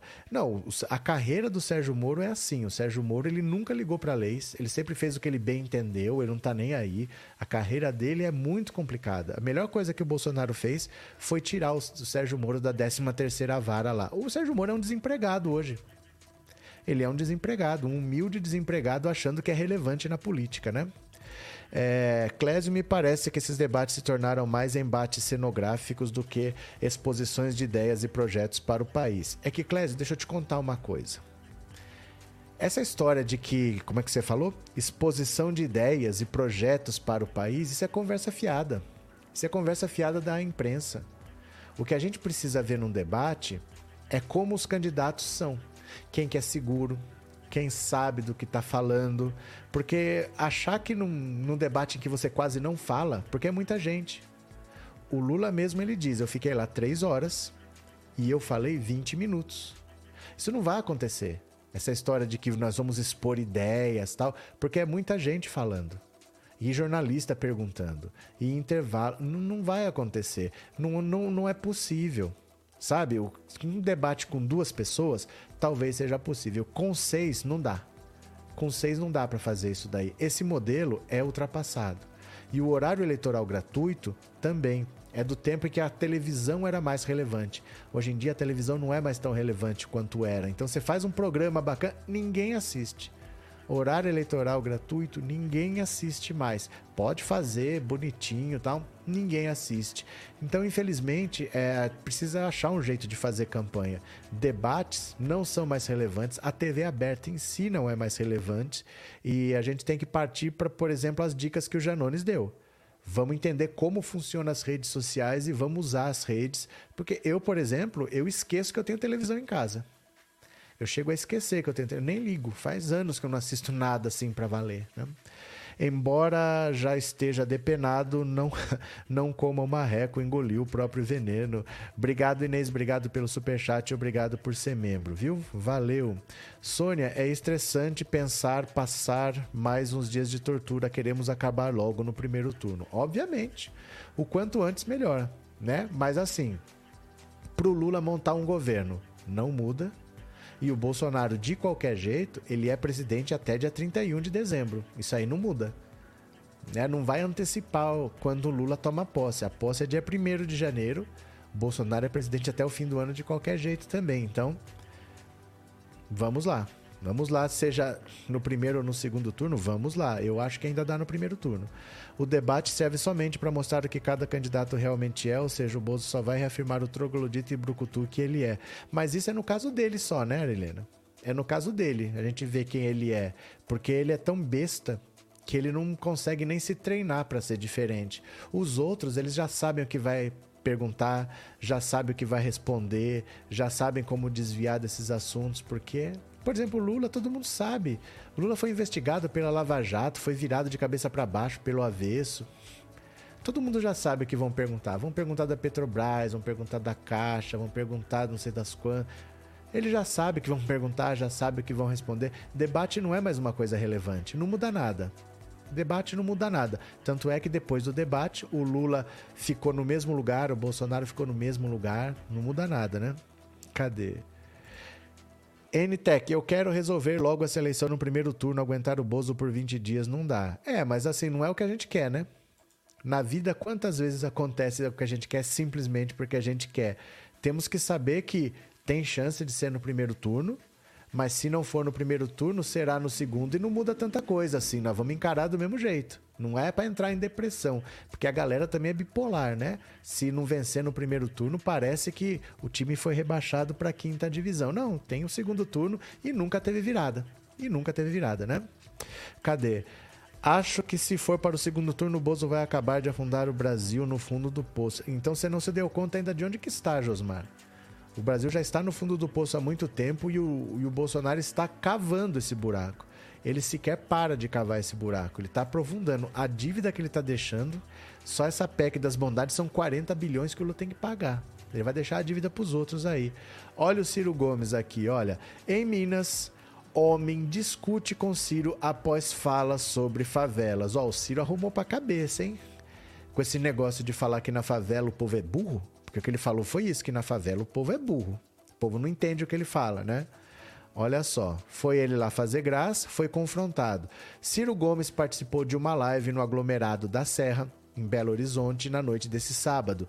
No fim do evento, que contou com a presença de pessoas da comunidade, um morador questionou o candidato à presidência da República sobre uma polêmica declaração a respeito do conhecimento de economia pelos brasileiros que vivem nas favelas. Qual foi, de fato, o ponto da sua fala? O que aquilo representa para nós que somos do aglomerado?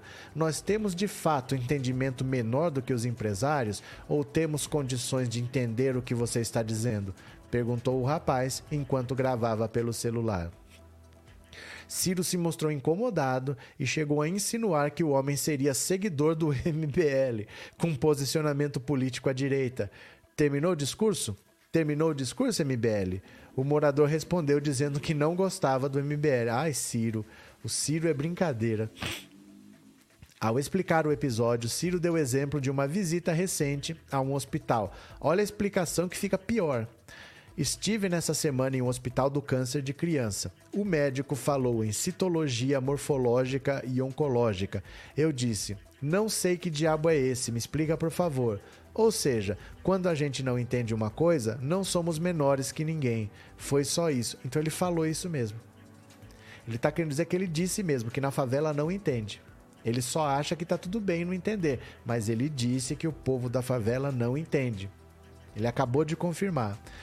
Estive na Federação das Indústrias e elaborei uma explicação da situação econômica brasileira. Atribuí a política monetária brasileira e a taxa de câmbio. Quando a taxa de câmbio se performa, não existe esse verbo performar na língua portuguesa, você promove uma desindustrialização do país todos eles entenderam facilmente. Só entende esse assunto quem teve a oportunidade de ser blá, blá, blá, por ele. Deve ter sido alguma coisa que ficou inaudível.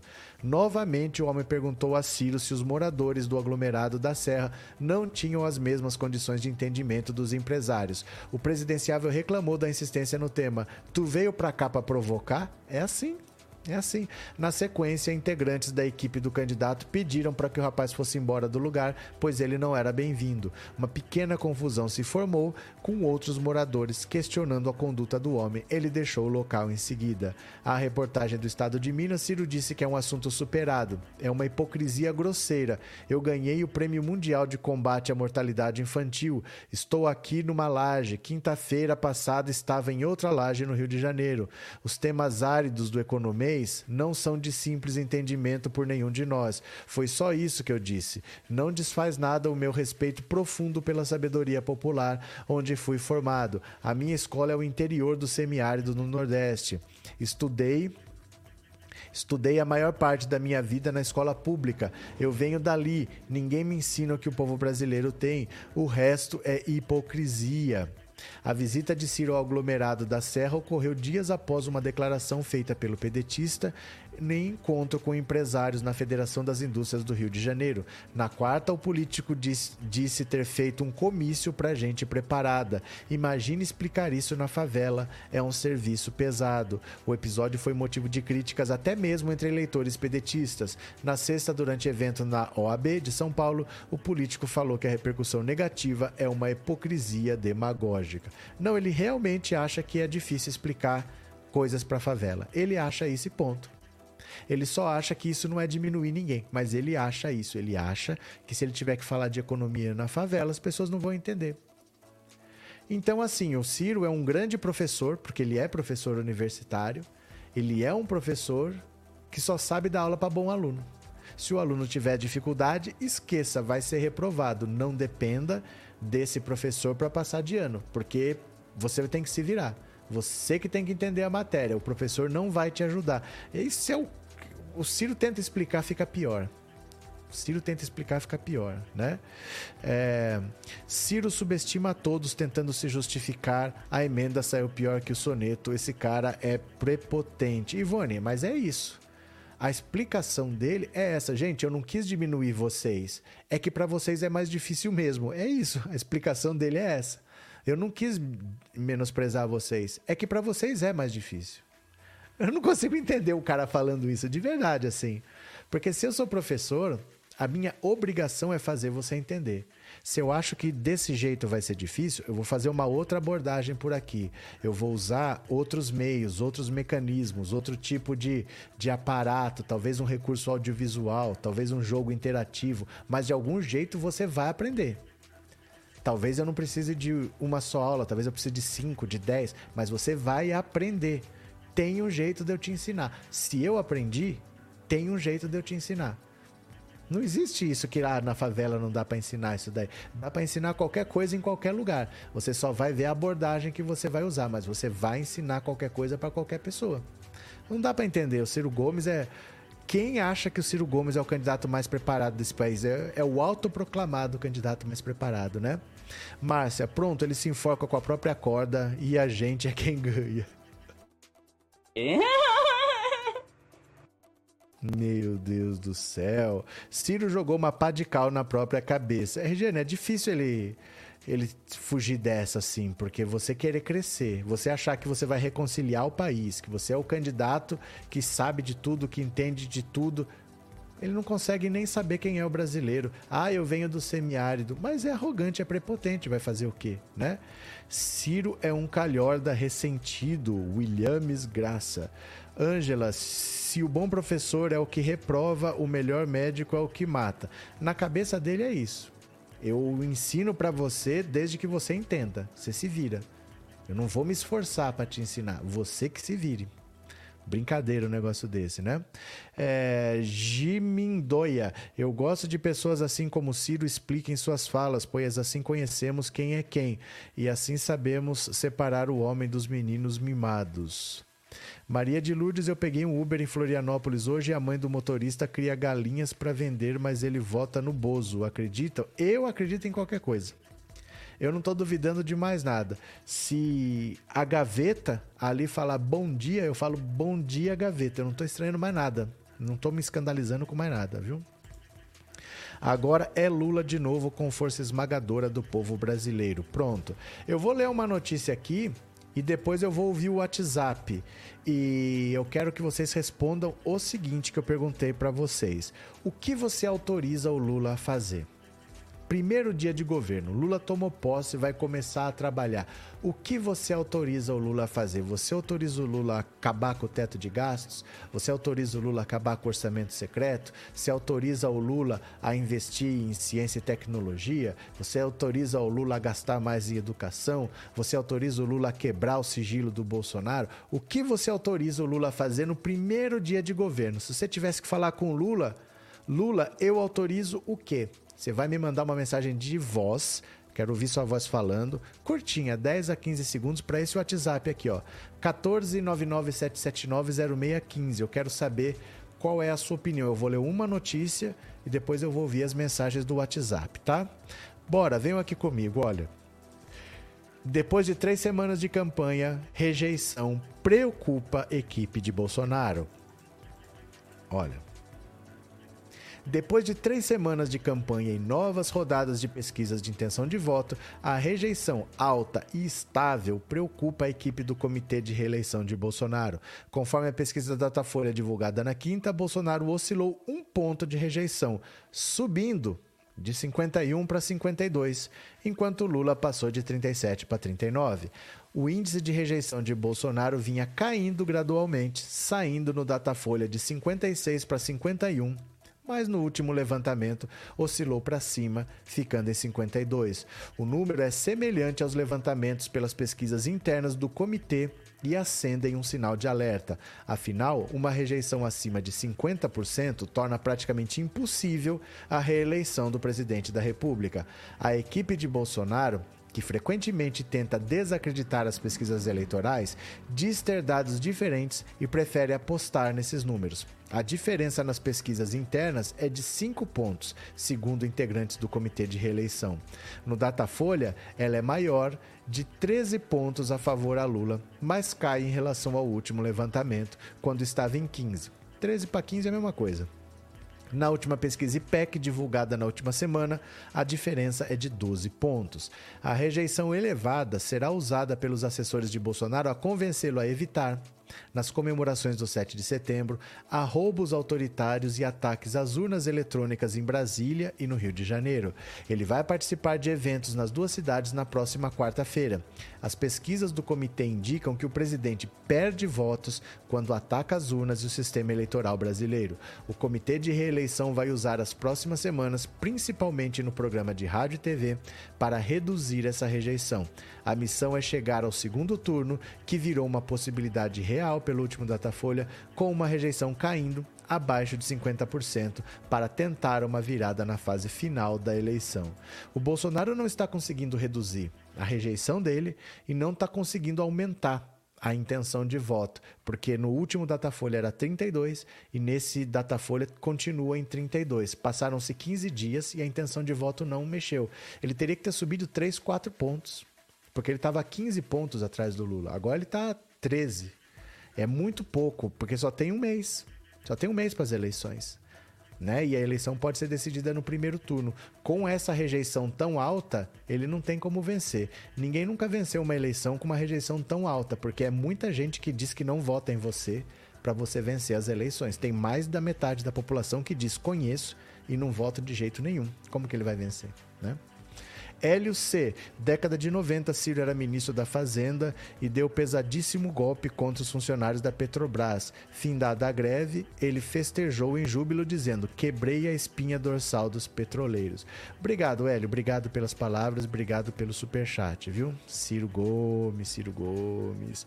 Sandra, obrigada pelo super sticker e obrigado por ser membro, viu? Muito obrigado.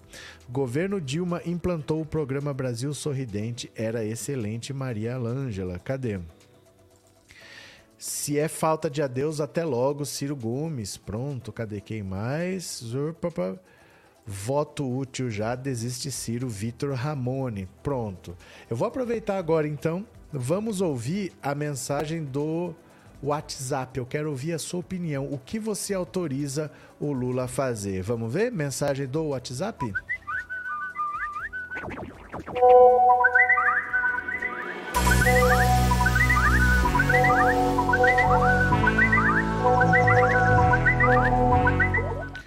Prontinho, então vamos lá, eu vou compartilhar a tela.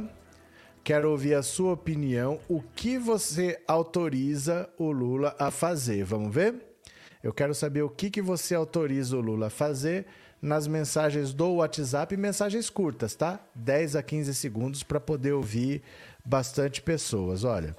Professor, boa noite. Aqui é Isoete, morador do Espírito Santo. Diga.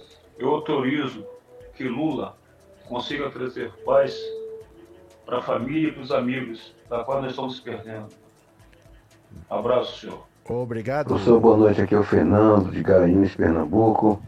Eu autorizo o presidente Lula é, derrubar esse sigilo de 100 anos. Fechou, obrigado. Cadê quem mais? Boa noite, professor Roberto. Aqui é a Deise de Nova Iguaçu. Diga, Deise. Eu, se eu pudesse falar com o Lula, eu ia falar: Lula, quebra o sigilo do Bolsonaro no primeiro dia. Esse que eu, uma das coisas que eu mais quero. Tá bom? Boa noite aí a todos. Valeu, boa noite. Professor, boa noite. Eu autorizo o Lula a extinguir com as Forças Armadas do Brasil. Opa, Boa noite, professor. Sara Baixão do Espírito Santo. Eu falaria com o Lula que eu autorizo ele quebrar o 100 anos de sigilo do Bozo. Valeu. Boa noite, pessoal. Marinete aqui. Eu autorizo o Lula fazer o que ele bem entender. Confio no Lula 100%. Beijos e abraços. Outro. Professor, com uma canetada só, ele já elimina um bocado de coisa dessas coisas ruins que Bolsonaro deixou. É Lula 2022. Valeu. É, professor, eu autorizo o Lula a demitir todo o exército, acabar com o exército. Tá certo. Boa noite, professor Roberto. Aqui é o Cláudio Alves, Imperatriz Maranhão. Diga. Eu autoriza- autorizaria o Lula a voltar ao Conab novamente, para a gente comprar alimento ma- mais barato. Valeu, professor. Boa noite. Abraço. Boa obrigado. noite, professor. Aqui é o Paulo J. Santos, estou com vocês na live. Bom, eu autorizo o Lula a acabar, procurar acabar com essa abe- aberração chamada teto de gastos. Um abraço, grato pelo espaço. Autorizo a aumentar o salário mínimo. Antônio Gonçalves Dantas, de Porteiro, Estado do Ceará. Valeu. Para, professor, Oh. é, nós autorizamos que, que aumente o salário mínimo. Esse ano também, né? Boa noite, Tânia Catarina. Valeu, Professor Tânia. Roberto, eu quero que Lula mande Bolsonaro para queimar no fogo dos infernos. Ele e todos bolsonarentos. Valeu. Professor, boa noite. Aqui é o Fernando, de Garanhuns, Pernambuco. Eu autorizo o presidente Lula a quebrar o sigilo de 100 anos. Valeu. Obrigado, viu, gente? Tem muita mensagem aqui, tem mais de 50 mensagens ainda. Obrigado pela participação de vocês. É sempre muito acrescentadora. É muito bom ver a opinião de vocês. Agora deixa eu mostrar aqui para vocês, ó. Essa vocês não vão acreditar. Sabe aquele ministro sanfoneiro, o Gilson Machado, que era ministro do Turismo? A bandinha dele tá tocando, gente. Ele tá ganhando dinheiro com a bandinha. Ele é candidato, mas ele tá com- tocando sanfona dele por aí. Olha isso aqui, ó. Banda de candidato de Bolsonaro ao Senado fatura 375 mil em 2022. Olha que beleza. Olha os ministros do Bolsonaro. Olha o naipe dos ministros do Bolsonaro. Veja isso. Ex-ministro de Jair Bolsonaro, candidato do PL ao Senado por Pernambuco, Gilson Machado sempre fez questão de ostentar os seus dotes musicais, afirmando ser sanfoneiro de mão cheia. Sua relação com a música, aliás, vai além. Antes de entrar de vez para a política, Machado era integrante de uma banda de forró chamada Brucelose, da qual é sócio até os dias de hoje. Mesmo empenhado atualmente na vida pública, o amigo do presidente continua faturando com esse negócio. Só em 2022, a Brucelose recebeu 375 mil em shows realizados no Nordeste. De janeiro até agora, a banda de forró de Machado foi contratada por quatro prefeituras nordestinas: Catende, Caruaru e Carpina, do interior de Pernambuco, além de Maragogi, em Alagoas. A primeira a procurar pelos serviços da Brucelose foi a de Catende. Informações divulgadas pelo Diário Oficial revelam que a administração municipal pagou 150 mil para que a banda de Machado realizasse dois shows durante a festa junina da cidade. A prefeita de Catende é Gracina Maria Ramos Braz da Silva, conhecida também como Dona Graça. Pouco mais de um mês após o show, a prefeita fez um post no Instagram manifestando apoio à candidatura de Gilson. Olha que interessante. Olha o ministro tocando sanfona e a prefeita vai votar nele. Interessante. A brucelose também foi contratada pelas prefeituras de Caruaru e de Carpina com o objetivo de animar as festividades juninas de cada cidade. Para cada apresentação, a banda de Machado recebeu 75 mil. Atualmente, o prefeito de Caruaru é Rodrigo Pinheiro. Em agosto, poucos dias após o show da banda na cidade, o sanfoneiro publicou um vídeo nas redes sociais em que se comprometeu a agendar uma apresentação da Esquadrilha da Fumaça na cidade para celebrar os 200 anos da independência do Brasil, atendendo a um apelo feito por Pinheiro. Outra apresentação da banda ocorreu em Maragogi, também em meados de junho. Durante as comemorações do Dia do Padroeiro da cidade, no Diário Oficial, a prefeitura não informou os valores gastos com o show. Mas a reportagem confirmou com funcionários que articularam a contratação do grupo que o cachê foi de 75 mil. O prefeito de Maragogi é Fernando Sérgio Lima, primo do presidente da Câmara, Arthur Lira, e um dos principais aliados de Bolsonaro. Coincidência ou não, também é em Maragogi onde o safoneiro possui uma rádio que leva o mesmo nome do município. Oh, mas que beleza!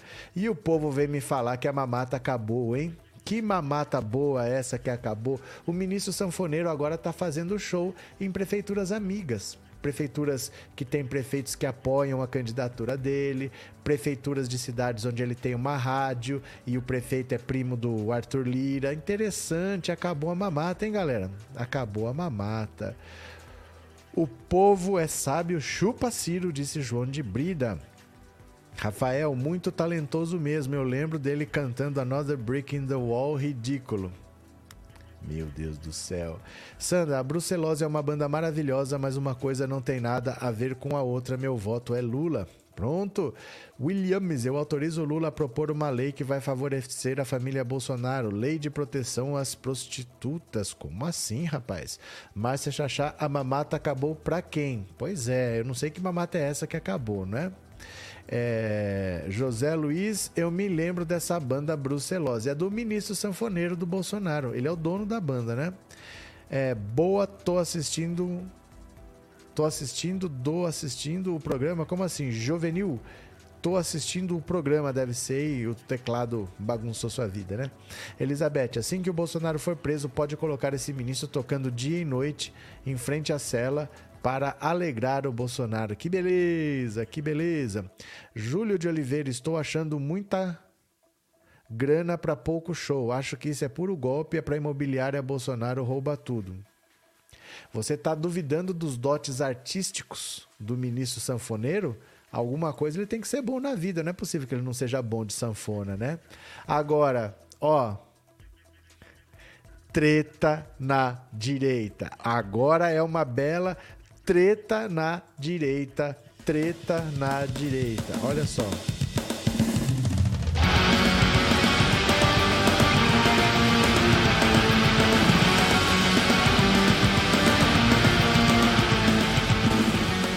Essa é a treta na direita clássica. A traição está no horizonte.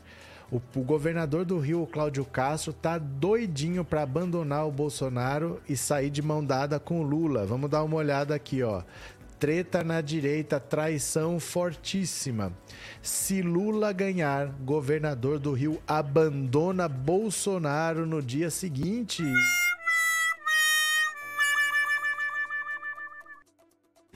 Aliados do governador do Rio, Cláudio Castro, avaliam que caso Lula, caso ele e Lula vençam em outubro, Bolsonaro será deixado de lado e Castro investirá na construção de uma boa relação já no dia seguinte à eleição. Castro não tem batido em Lula e tem sido cauteloso na associação de sua imagem à de Bolsonaro. O presidente se ressente de não ser defendido com a veemência de que gostaria e Castro argumenta que precisa dialogar com o espectro mais amplo do eleitorado para vencer. Castro é hoje o único candidato do PL a governador em primeiro lugar nas pesquisas. Então, olha só, o Cláudio Castro, o governador do Rio, que era vice do Wilson Witzel, o Wilson Witzel sofreu impeachment, ele ficou lá, ele é do PL, é do partido do Bolsonaro e ele não defende o Bolsonaro. Ele diz que ele não pode ser um candidato bolsonarista, porque para vencer ele tem que falar com a sociedade, o que é o óbvio. Só o Bolsonaro que só quer falar pro gado. Então ele fica em cima do muro, ele não defende o Bolsonaro de acusação nenhuma e ele já indicou que assim, o Lula vencendo no dia seguinte, ele vai lá conversar com o Lula, não tá nem aí. Tchau, Bolsonaro, não quero mais saber de você. E é assim que o Centrão vai abandonando o Bolsonaro. Não vai ter um dia que o Centrão chega, levanta uma placa assim escrito abandonamos Bolsonaro. Mas nos estados, os candidatos não estão defendendo o Bolsonaro, não estão fazendo questão de mostrar o Bolsonaro em propaganda. E assim que o Lula vencer, vai todo mundo querer conversar com o Lula: ó, preciso disso, preciso daquilo. E Bolsonaro já era. Bolsonaro não tem essa rede de proteção que ele acha que ele tem, não. Viu? Isaac, é um golpe, está querendo os votos do Freixo. Cadê? É, Deia Portal, temos que lutar para eleger Marcelo Freixo, governador do Rio, para varrer esses minions do poder. Tá certo. Kelly, quem for chegando, não esqueçam de deixar o seu like, joinha, gostei, valeu. O nome do prefeito de Maragogi é Fernando Sérgio Lira, que é primo de Arthur Lira, presidente da Câmara. Verdade Martiniano. Cadê? É, Adilson, canais como o da Jovem Pan podem falar o que quiser sem risco de strike? Saberia a diferença do canal deles em relação a outros como o seu 247? Sim. É, esses canais eles não são vistos iguais, realmente, assim. Ó, vou te dar um exemplo. Se eu tocar qualquer música com direito autoral, por exemplo, eu coloco de fundo a música de uma banda. Vou tocar aqui, ó, a Brucelose, é a banda do ministro sanfoneiro. Se eu tocar, vai desmonetizar a live. Porque eu posso colocar um minutinho, duas horas de live, todo o dinheiro que for arrecadado das propagandas que vocês avistem vai para brucelose. Porque eu usei material que tem deles. Agora, se assiste o Pânico, o Pânico o tempo todo fica tocando música de fundo e não tem problema, não desmonetiza. Um canal da Rede Globo, um canal desses veículos grandes, eles, eles seguem regras diferentes. Eles podem mostrar imagem de televisão que não tem problema, mas o normal dos canais não é esse. O YouTube ele não liga para os canais. Ele liga primeiro para o patrocinador, depois para o público que assiste e em último para os canais. Então ele não liga, ele trata os canais diferentes mesmo. Os grandes canais são tratados diferentes de canais menores assim. Então, com certeza é diferente, viu? Não é a mesma regra não. É, Z Music, aqui em Pernambuco, o candidato do PL é o Anderson Ferreira, usa Bolsonaro como troféu e passa pano bonito. Ai, meu Deus do céu. Regiane, o bolsonarento conseguiu acabar com o bom gosto com as MPB. Rafael Castro está fazendo o mesmo que o Zema, fica ninguém vai querer se agarrar na âncora que é o Bolsonaro. O Bolsonaro, nas eleições municipais de 2020, ele não apoiou um candidato em cada estado, não. Ele escolheu alguns. Eu acho que não deu nem 10. Ele escolheu 10 candidatos a prefeito para apoiar e nenhum venceu. Em São Paulo, o Russomano começou com 40%, podia levar no primeiro turno, terminou com 10%. Eu acho que quase perdeu para Mamãe Falei. Mas ele terminou em quarto, para quem estava em primeiro. O apoio do Bolsonaro não serviu para eleger um único prefeito. O Bolsonaro é uma âncora mesmo, né? Adelson, Lula sempre será o melhor presidente do Brasil. Pronto, vamos ler mais uma. Olha aqui, ó. Haddad caiu nas pesquisas de intenção de votos para o governo do estado. Haddad era para estar tá melhor, caiu um pouquinho. Dá uma olhada aqui, ó. Queda de Haddad vira desafio para Alckmin, no interior de São Paulo. O Alckmin agora vai começar a levar o, o Haddad pelo interior. Ele quer eleger o Haddad. Ó. A luz vermelha acendeu com força na campanha de Fernando Haddad em São Paulo. O favoritismo do petista hoje, ainda que na liderança com certa margem de folga, estremeceu. A diferença do petista, segundo o Datafolha de ontem, para os dois principais concorrentes diminuiu. Haddad caiu 3 pontos, de 38 para 35. Tarcísio subiu de 16 para 21 e Rodrigo Garcia foi de 11 para 15. A diferença no segundo turno também reduziu. Ainda que aponte vitória hoje de Haddad. A diferença do petista para Tarcísio era de 22 pontos, hoje é 15.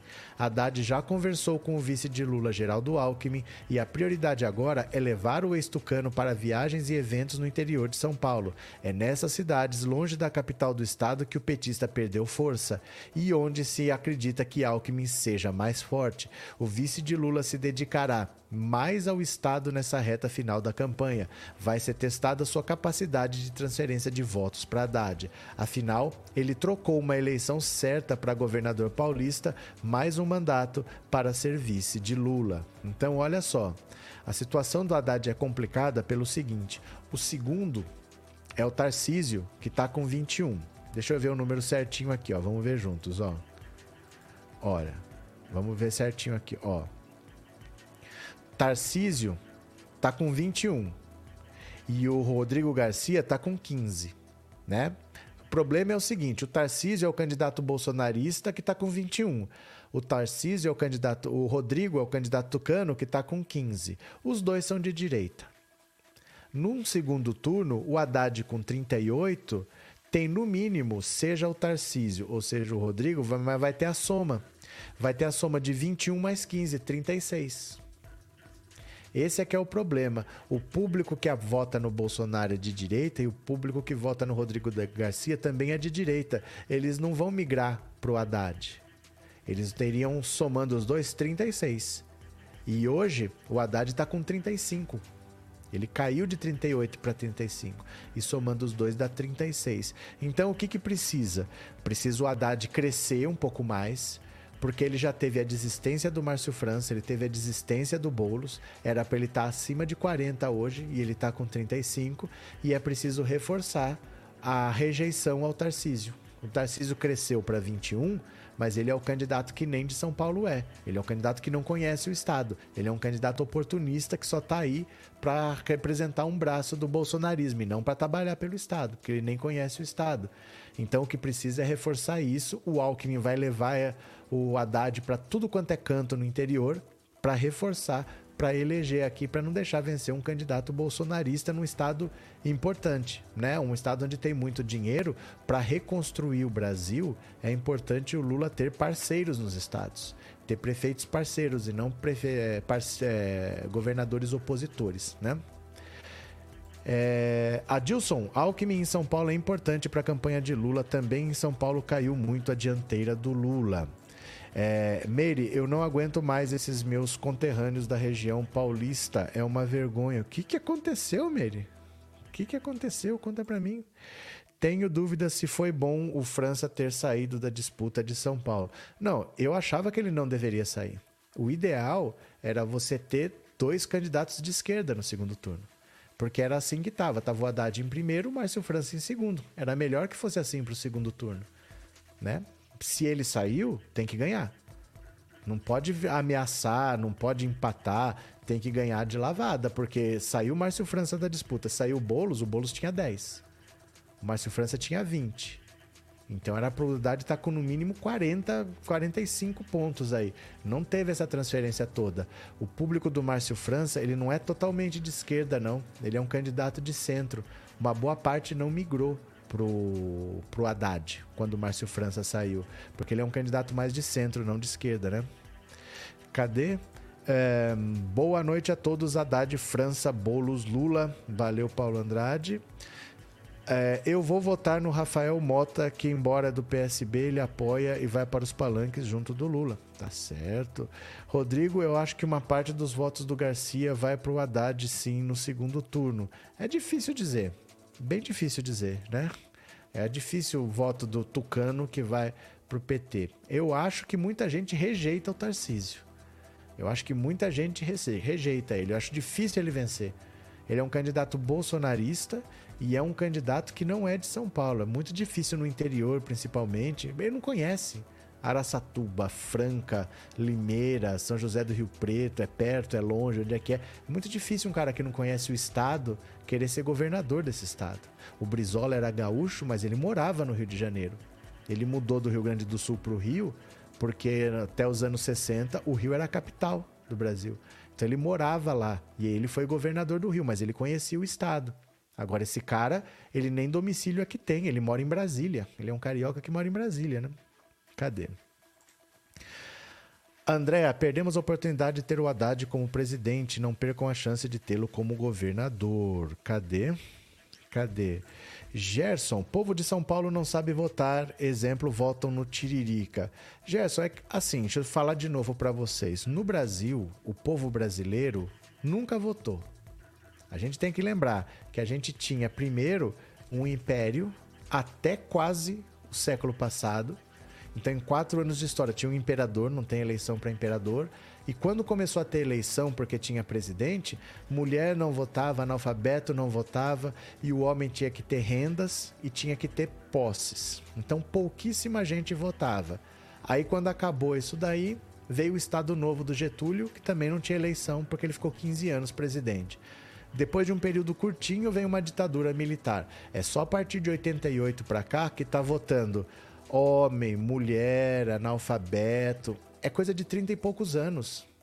Você fala como se existisse um problema no estado de São Paulo. A democracia brasileira é muito jovem e você pode escolher o estado que você quiser. Essas coisas acontecem porque você não vai aprender sem errar. Não existe aprender a andar de bicicleta sem cair da bicicleta. Não precisa, não existe aprender matemática sem fazer prova e errar questões. A vida é assim, a gente aprende errando. Né? Então você fala assim, ai, paulista não sabe votar porque elege. O Bolsonaro se elegeu pelo Rio. O Zema se elegeu em Minas. Ou não sei quem no Rio Grande do Sul, no Mato Grosso, não sei o quê. É assim. É assim. Somos uma democracia jovem que temos que aprender. Vamos aprender com os erros, mas os erros sempre vão acontecer. O erro é parte de um processo de aprendizado, meu caro. E você simplesmente apontar o erro, você não ajuda em nada. Você tem que apontar as soluções, não só os erros. É a mesma coisa de que o menino foi mal na prova e falar: você é burro, você não sabe matemática. Você ajudou em quê? Não é assim que a gente melhora. Nós temos que entender que a democracia brasileira é extremamente recente. O brasileiro não vota na história desse país. Só nos últimos 30 anos é que ele está votando. É assim que funciona, né? É... Jacques Wagner é carioca e derrotou o ACM e ganhou mais quatro anos. Mas não importa onde a pessoa nasceu. Onde a pessoa nasceu é irrelevante.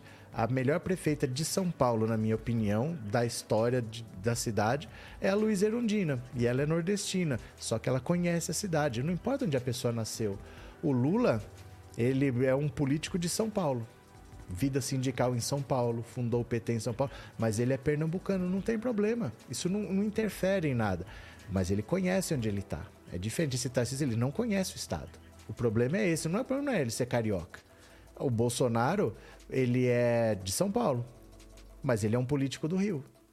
O filho dele nasceu no Rio, mas tem família em São Paulo, ele diz que o domicílio eleitoral dele é em São Paulo.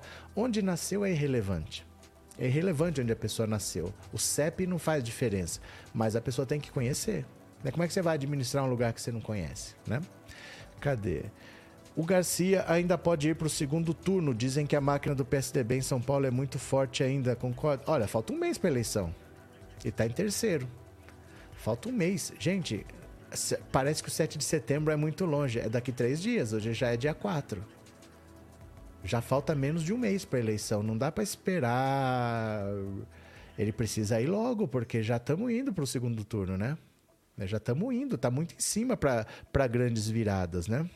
Cadê? É, Michele, falando em matemática, quantas notas de 100 são necessárias para encher uma caixa de sapato número 43? Isso paga uma vaga no STF, diz o Bozo. Olha, as pessoas eu acho que não se dão conta do que, que é uma família ter tanto dinheiro vivo em casa. Porque é o seguinte, para e pensa comigo. Se eu tivesse uma padaria e a maior parte das transações é feita em dinheiro, eu não sou obrigado a pegar esse dinheiro todo e depositar num banco. Não tem lei que me obrigue. É o normal. É o normal. Não vou sair de lá carregando dinheiro nas costas porque nem seguro é. Mas não é obrigatório fazer isso. Mas quando você pensa de uma família que nunca trabalhou e que todo o dinheiro que eles têm é dinheiro público, que vem de salário, a Câmara lá do Rio de Janeiro, Brasília, a Câmara de Vereadores, não paga salário em espécie. Deposita na conta. Então, por que alguém sacaria o salário para guardar embaixo do colchão. Né? Alguém que não queira depositar, ninguém é obrigado a depositar, mas sacar e guardar, essa é a justificativa. E cadê o saque? Onde é que está que sacou o salário integral? Não tem também esse saque correspondente. Não há justificativa para ter dinheiro vivo em casa. Eles não têm essa justificativa. Só pode ser dinheiro ilícito. Eles não sacaram essas quantidades com que eles usaram para comprar imóveis. Isso é uma vida comprando imóveis em dinheiro vivo. Né? E eles não têm a origem desse dinheiro. De onde veio esse dinheiro todo? Porque não há um saque correspondente. Eles só têm dinheiro depositado em conta por salário. Né? Cadê que mais? Tebet e Ciro estão querendo o sofrimento do povo, só pensam neles. Só, líder, eles não estão nem aí. Eles não estão nem aí. Se o Bolsonaro ainda tem alguma sobrevida, é por causa deles, né? Cadê? Agora, sabe o que, que o Bolsonaro falou sobre o atentado contra a Cristina Kirchner? Como sempre, Bolsonaro mostrando que é uma pessoa que tem apreço pela vida humana, Bolsonaro falou isso, ó. Mandei uma notinha. Lamento. Mandei uma notinha. Lamento.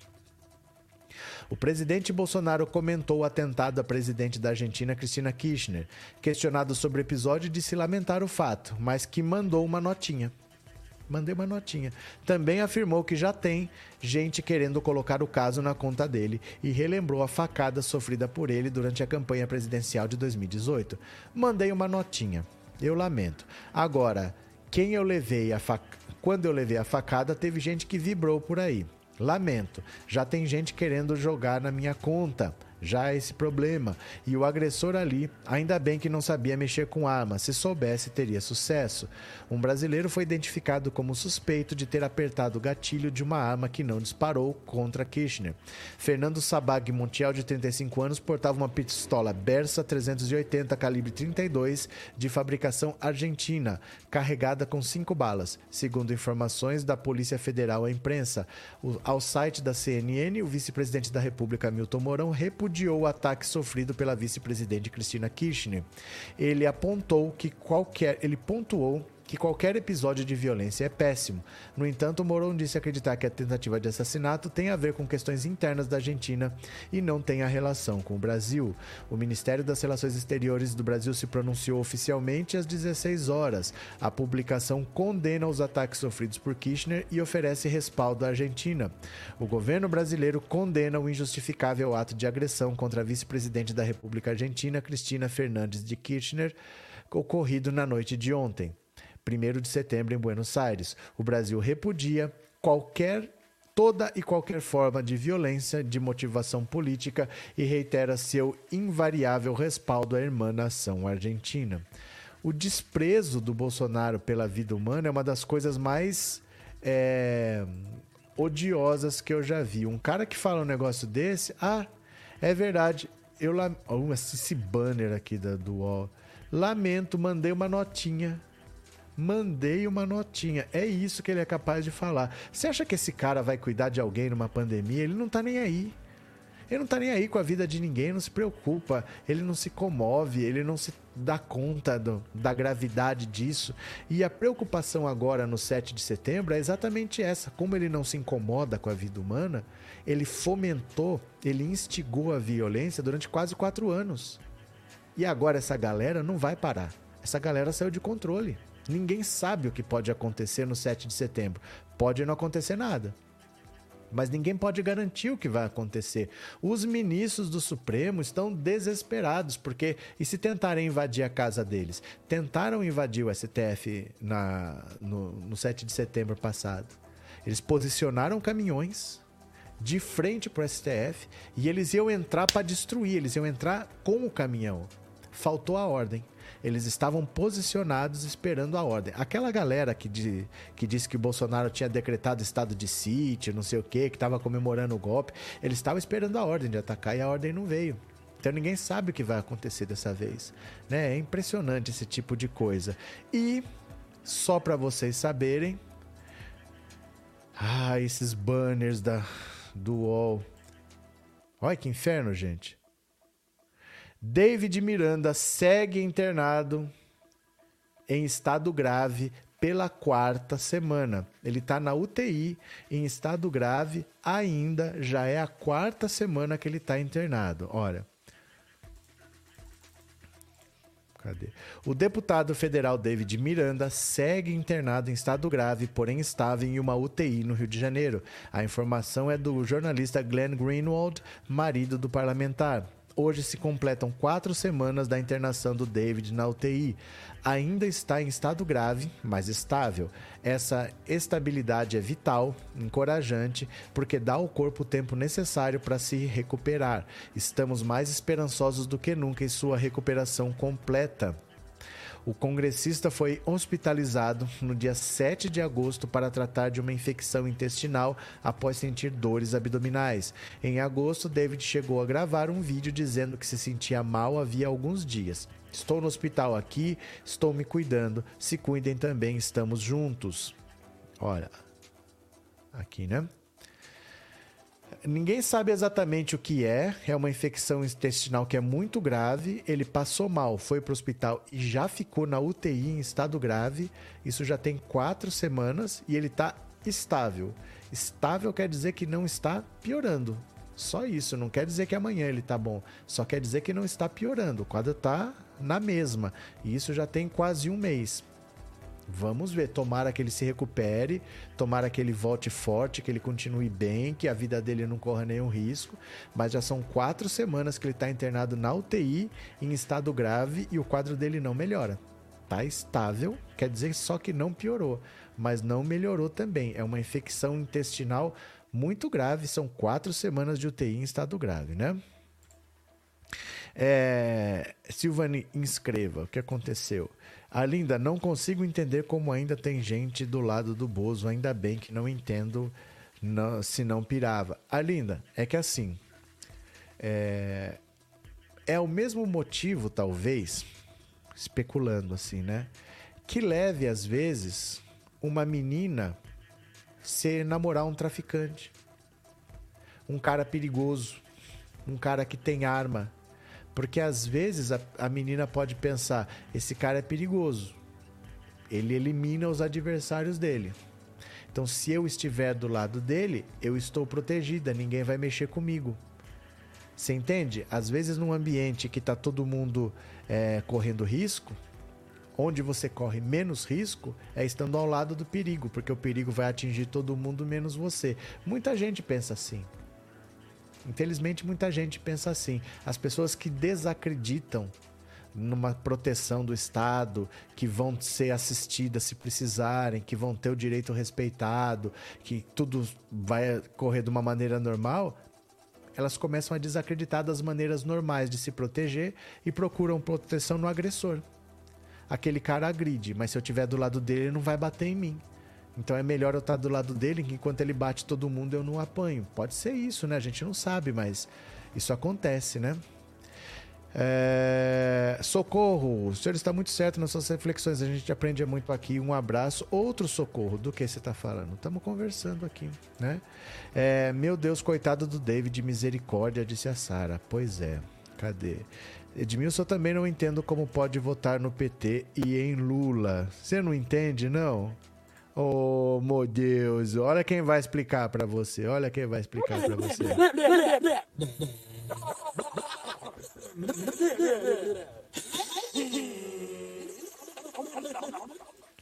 Pronto, Edmilson. Quem sabe, né? Quem sabe você entendeu. Já vi um homem só o couro e osso por causa de infecção intestinal. É muito grave, pode matar e é um mês praticamente numa UTI né? Um mês é bastante coisa. Conhecereis a verdade e ela vos libertará do Bolsonaro, disse Ana Gomes. Cadê boa noite, pétalas lilás? Aqui no Rio está ruim. Cláudio Castro, governador, e Romário, senador, liderando as pesquisas. O que, que a gente vai falar, né? O que, que a gente vai falar? Vamos ver o que acontece daqui até 2 de outubro. a Inês aprendeu a imitar lhama. A Inês, blá, blá, blá, blá, blá. É, Bolsonaro precisa explicar 51 imóveis em dinheiro vivo. E as pessoas que reclamam tanto, né? Não procuram na família Bolsonaro porque não querem, né? Deixa eu dizer, eu vou agradecer as pessoas que contribuíram com Pix para o canal. Se você contribuiu com Pix, eu vou ler a sua mensagem agora. Vamos lá?